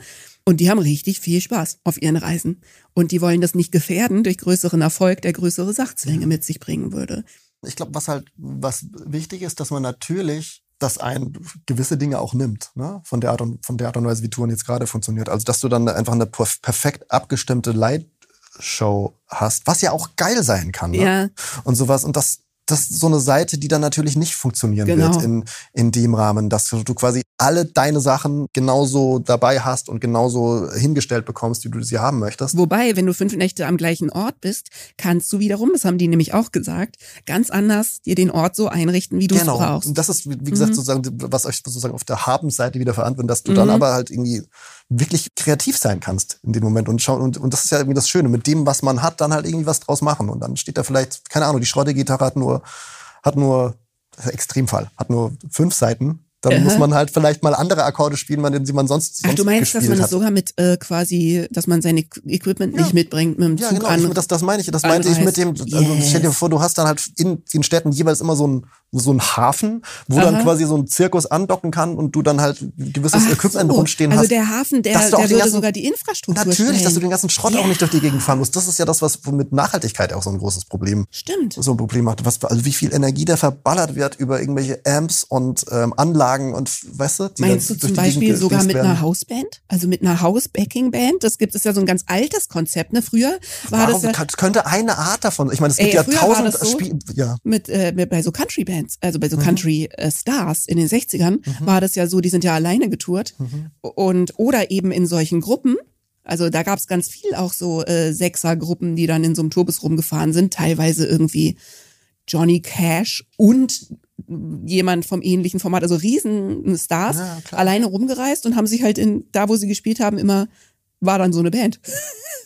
Super geil, warum nicht? Es gibt, ich meine, es gibt ja tausend, tausend, tausend Spielarten dafür. Ich habe so ein bisschen die Befürchtung, dass das, was, was wir gerade als total in unserer Menschen und viele Menschen mögenden Art ähm, als total äh, das Paradies empfinden mit irgendwie austauschen und viele Leute und was da irgendwie so dazwischen, dass ähm, alle Menschen, die irgendwie auch die die Kunst machen und eigentlich eher so introvertiert sind, sind gerade total die Krise kriegen. Oder ja, es kann sein, ja. oder ein größeres ja. Sicherheitsbedürfnis haben, ne? ja. oder ein größeres Bedürfnis nach Berechenbarkeit. Ja, genau. Aber andererseits denke ich halt, dieses Sicherheitsbedürfnis könnte ja auch wieder in der Gruppe abgedeckt sein, wenn du eben weißt, dass du das nicht alles trägst. Und äh, ja. wenn dann zum Beispiel du mit sechs Leuten unterwegs bist und drei sind extrovertiert und drei sind super introvertiert, ähm, müssen ja auch nicht alle mit allen immer kuscheln und so. Also man könnte da ja viel Platz einräumen für wie unterschiedlich mhm. auch Leute so sind. Aber ich meine, der Gedanke, dass jetzt tatsächlich man seine eigenen, also man könnte ja auch sagen, es gibt irgendwie eine tolle Grundbandbesetzung. Also fallen mir einige Leute ein. Und dann gibt es sozusagen fünf, sechs oder sieben äh, Frontnasen. Und die kennen sich irgendwie auch alle oder lernen sich vorher kennen. Also es gibt quasi eine Grundrumpfband, die man aber schon mitbringt, weil man das vielleicht irgendwie doch schöner findet, mhm. als äh, mit komplett fremden Musik zu machen, mhm. was einfach mal toll sein kann und mal nicht. Ich finde aber auch schön, also total cool. Ich finde aber auch schön, so dieses, diese Geschichte, diesen Zirkus nicht nur auf Musik zu begrenzen, ja. sondern dass da eben wirklich auch Leute, die dann irgendwie was lesen. Von mir aus kannst du auch eine politische Veranstaltung mit irgendwie mit, mit ein, einbauen zwischendurch. Also das finde ich, fände es schön, dass das so ganz, ganz und wie halt beim Zirkus auch, wo du die Clown, die Clowns und äh, dann hast du irgendwie Magier, dann hast du Artistinnen und so weiter. Das finde ich ja irgendwie auch, das ist ja auch was, was ein Zirkus so reizvoll macht, dass das es so eine bunte toll. Tüte ist, was auch unter dieses Feld, man weiß nicht so wirklich, was das passiert. Das ist nämlich auch, und das, da ist es nämlich auch verknüpfbar mit, ich bin ja großer Freund von Hartmut Rosa. Ja, ich auch. Ne? Und ich, auch wenn ich weiß, dass viele aus, aus der Den möchte ich hiermit einladen. Hiermit lade ich Hartmut Rosa in meinen Podcast ah, ein. Mit, das würde ich auch machen. Ich habe ich hab ihm schon gemailt, aber ich habe mich nicht getraut, ihn zu fragen. Ähm, Ach so, das ja, nur so gemailt ja. aus Und er hat ja, er hat ja diese, diese Feststellung, dass ähm, ähm, für so, ein, so, ein, so ein, seine Resonanztheorie, für die mhm. er bekannt ist, wo er sich hinterfragt, was, was macht eigentlich mit Leuten, dass sie sich irgendwie in Situationen besonders fühlen und wohlfühlen und aufgehoben fühlen. Und er sagt ja, um in so eine Resonanz zu kommen, in so ein Mitschwingen. Vielleicht sollten wir ganz kurz erklären, wer das ist. Ja, Hartmut Rosa, Hartmut Rosa ist ein Soziologe, aus der, ähm, an der Uni Jena lernt er, glaube ich, der lehrt er, glaube ich, der ähm, bekannt worden ist, vor allem durch seine ähm, Forschung zum Thema Beschleunigung? Mhm. Also wie, wie wir eigentlich in diese beschleunigte Hölle gekommen sind, dass, dass man irgendwie ein Million Sachen am Tag machen muss und ähm, eigentlich nicht mehr durchschnaufen kann, was das mit Kapitalismus zu tun hat auch. Und seine, seine, seine nächste Geschichte, die er anschließend gemacht hat, ist, dass er sich mit dem Thema Resonanz gewidmet hat, was auch ein bisschen, glaube ich, auch so die Frage ist, okay, wie kommen wir aus der Nummer wieder raus und was ist eigentlich, eigentlich wichtig? Und da beschreibt er eben Dinge, also Resonanz ist für ihn sowas, solche Sachen, Momente, in denen man das Gefühl hat, man ist in so einer Antwortbeziehung mit, mit der Welt um sich. Also, dass man, dass in der Welt was schwingt und was einen selbst wiederum zum Schwingen bringt. Ein Stück weit auch das Gegenteil von Depression, finde wie ich finde. Ja. Ich finde, Depression ist genau das Gegenteil, wenn du eben das Gefühl hast, keinerlei irgendwie Verbindung mehr zu sein. Und das kann für ihn beim Musikhören passieren, das kann für ihn ja. in guter Gesellschaft passieren, das kann, kann beim Sport passieren.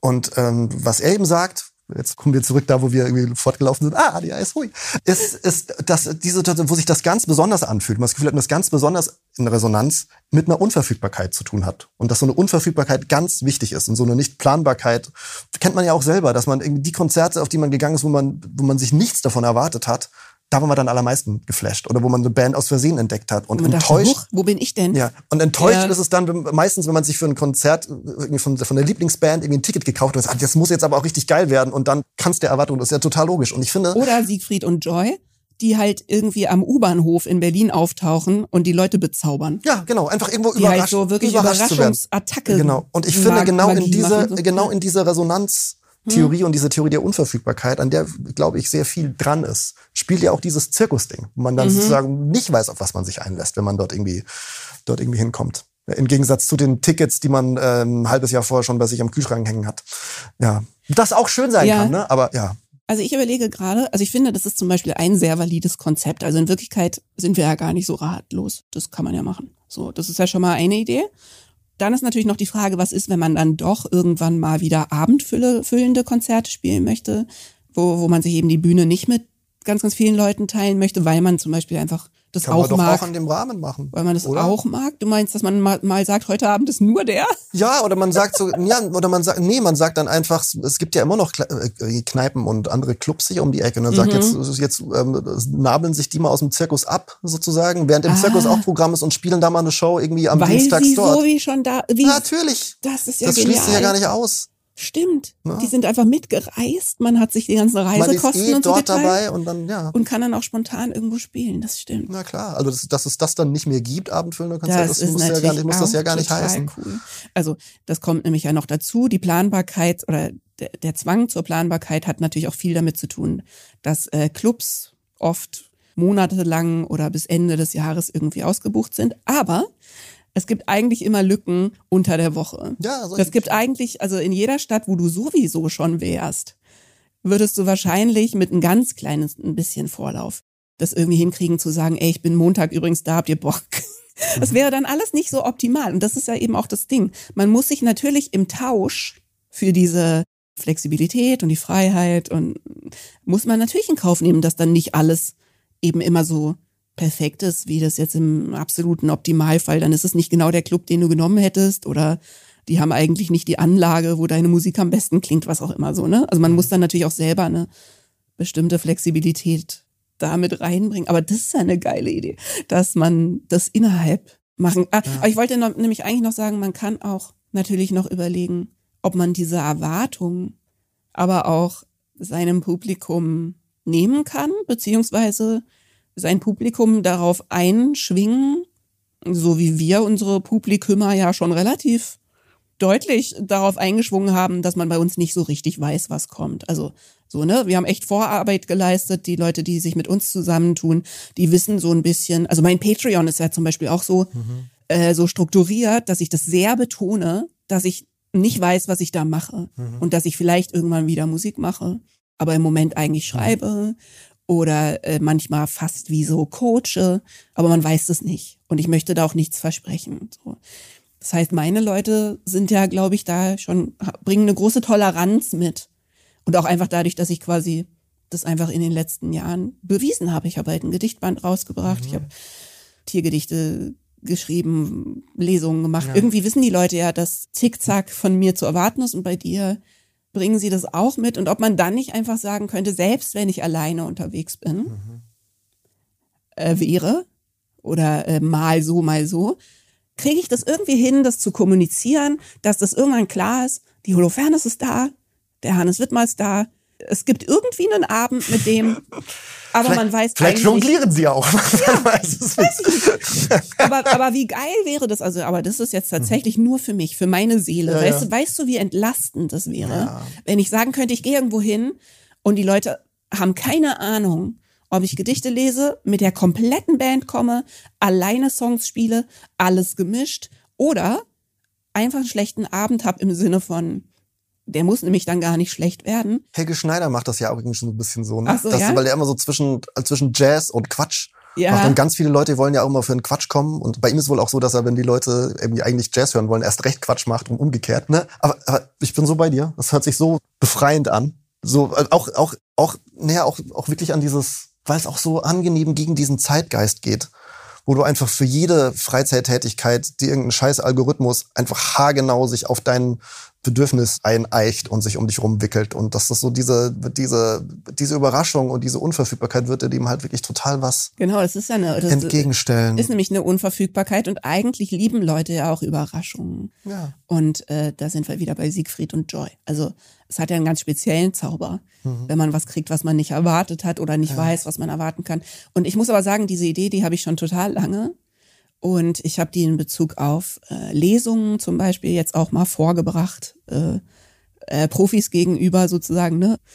Und der Widerstand ist unheimlich groß und der Widerstand ist jetzt nicht ähm, Feindseligkeit oder so, sondern der Widerstand ist mangelndes Vertrauen und Skepsis einfach. Ne? Also die Leute sagen, ich glaube nicht, dass das funktionieren würde, glaube nicht, dass dann Leute kommen und dass es halt schon so, also zum Beispiel Presse, auch immer schon so funktioniert. Wenn ich eine Lesung mache, oder gemacht habe, ich mache jetzt gar keine mehr, so ne. Aber wenn ich eine Lesung gemacht habe, habe ich halt auch fünf Monate vorher äh, immer die Frage gekriegt, spätestens fünf Monate vorher, was ich genau da mache ja. und ob ich eine Ukulele dabei habe und ob ich Ukulele spiele. Und dann habe ich immer gesagt, kann, das möchte ich eigentlich jetzt noch nicht sagen. Mhm. Und es war immer, aber ganz wichtig, weil wir brauchen für unser Veranstaltungsheft und in dem Veranstaltungsheft muss drinstehen, ja. ob du Ukulele spielst.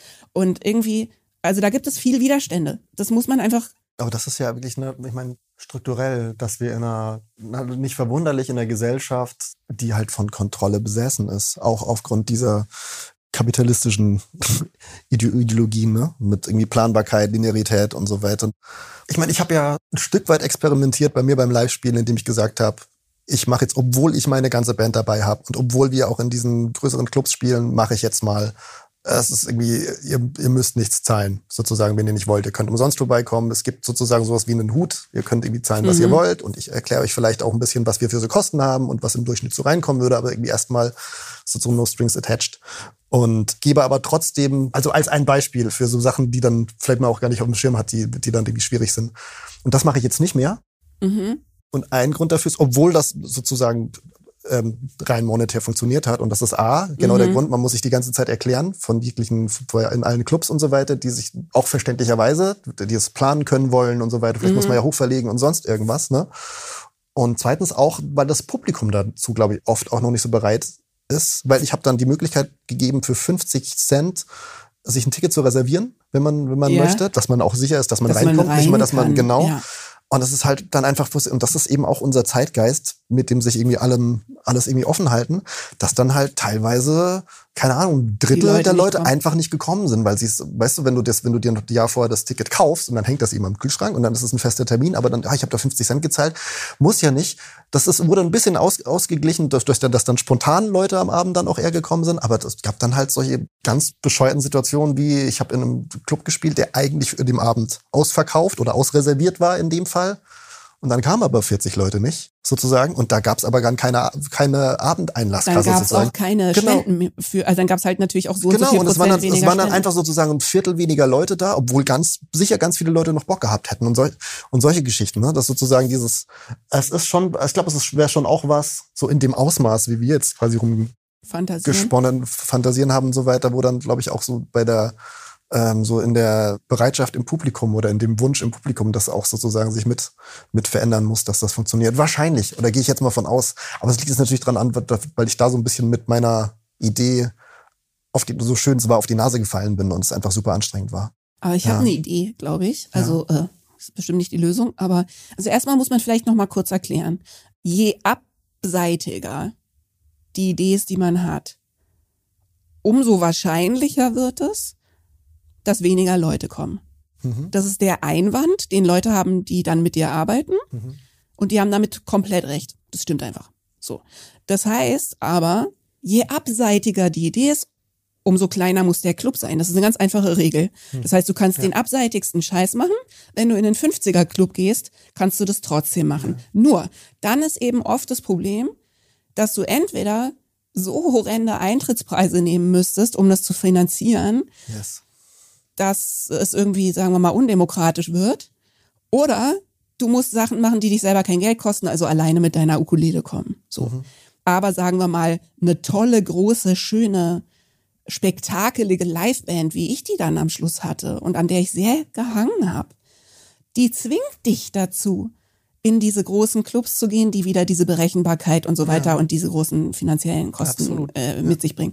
Das heißt, ich, das finde ich wichtig, dass man das versteht. Das ist der Konflikt. Mhm. Und jetzt habe ich aber gerade überlegt, ob wenn man sagt, wir haben eben, es ist uns so wichtig für unser Seelenheil und auch weil wir es einfach eine tolle Idee finden, es ist uns so wichtig, das äh, anders zu machen, dass wir das mit den kleineren Clubs in, in Kauf nehmen und eventuell mit dem Club absprechen, ob man das auf ein Gastspiel ausweiten könnte, wenn äh, die Nachfrage steigt. Also wenn man Glück hat, ja, kann man ja drei Tage draus machen. In, sagen wir mal, dem 100er Club. Und dann macht man die Preise so demokratisch, dass es sich noch irgendwie jeder leisten kann.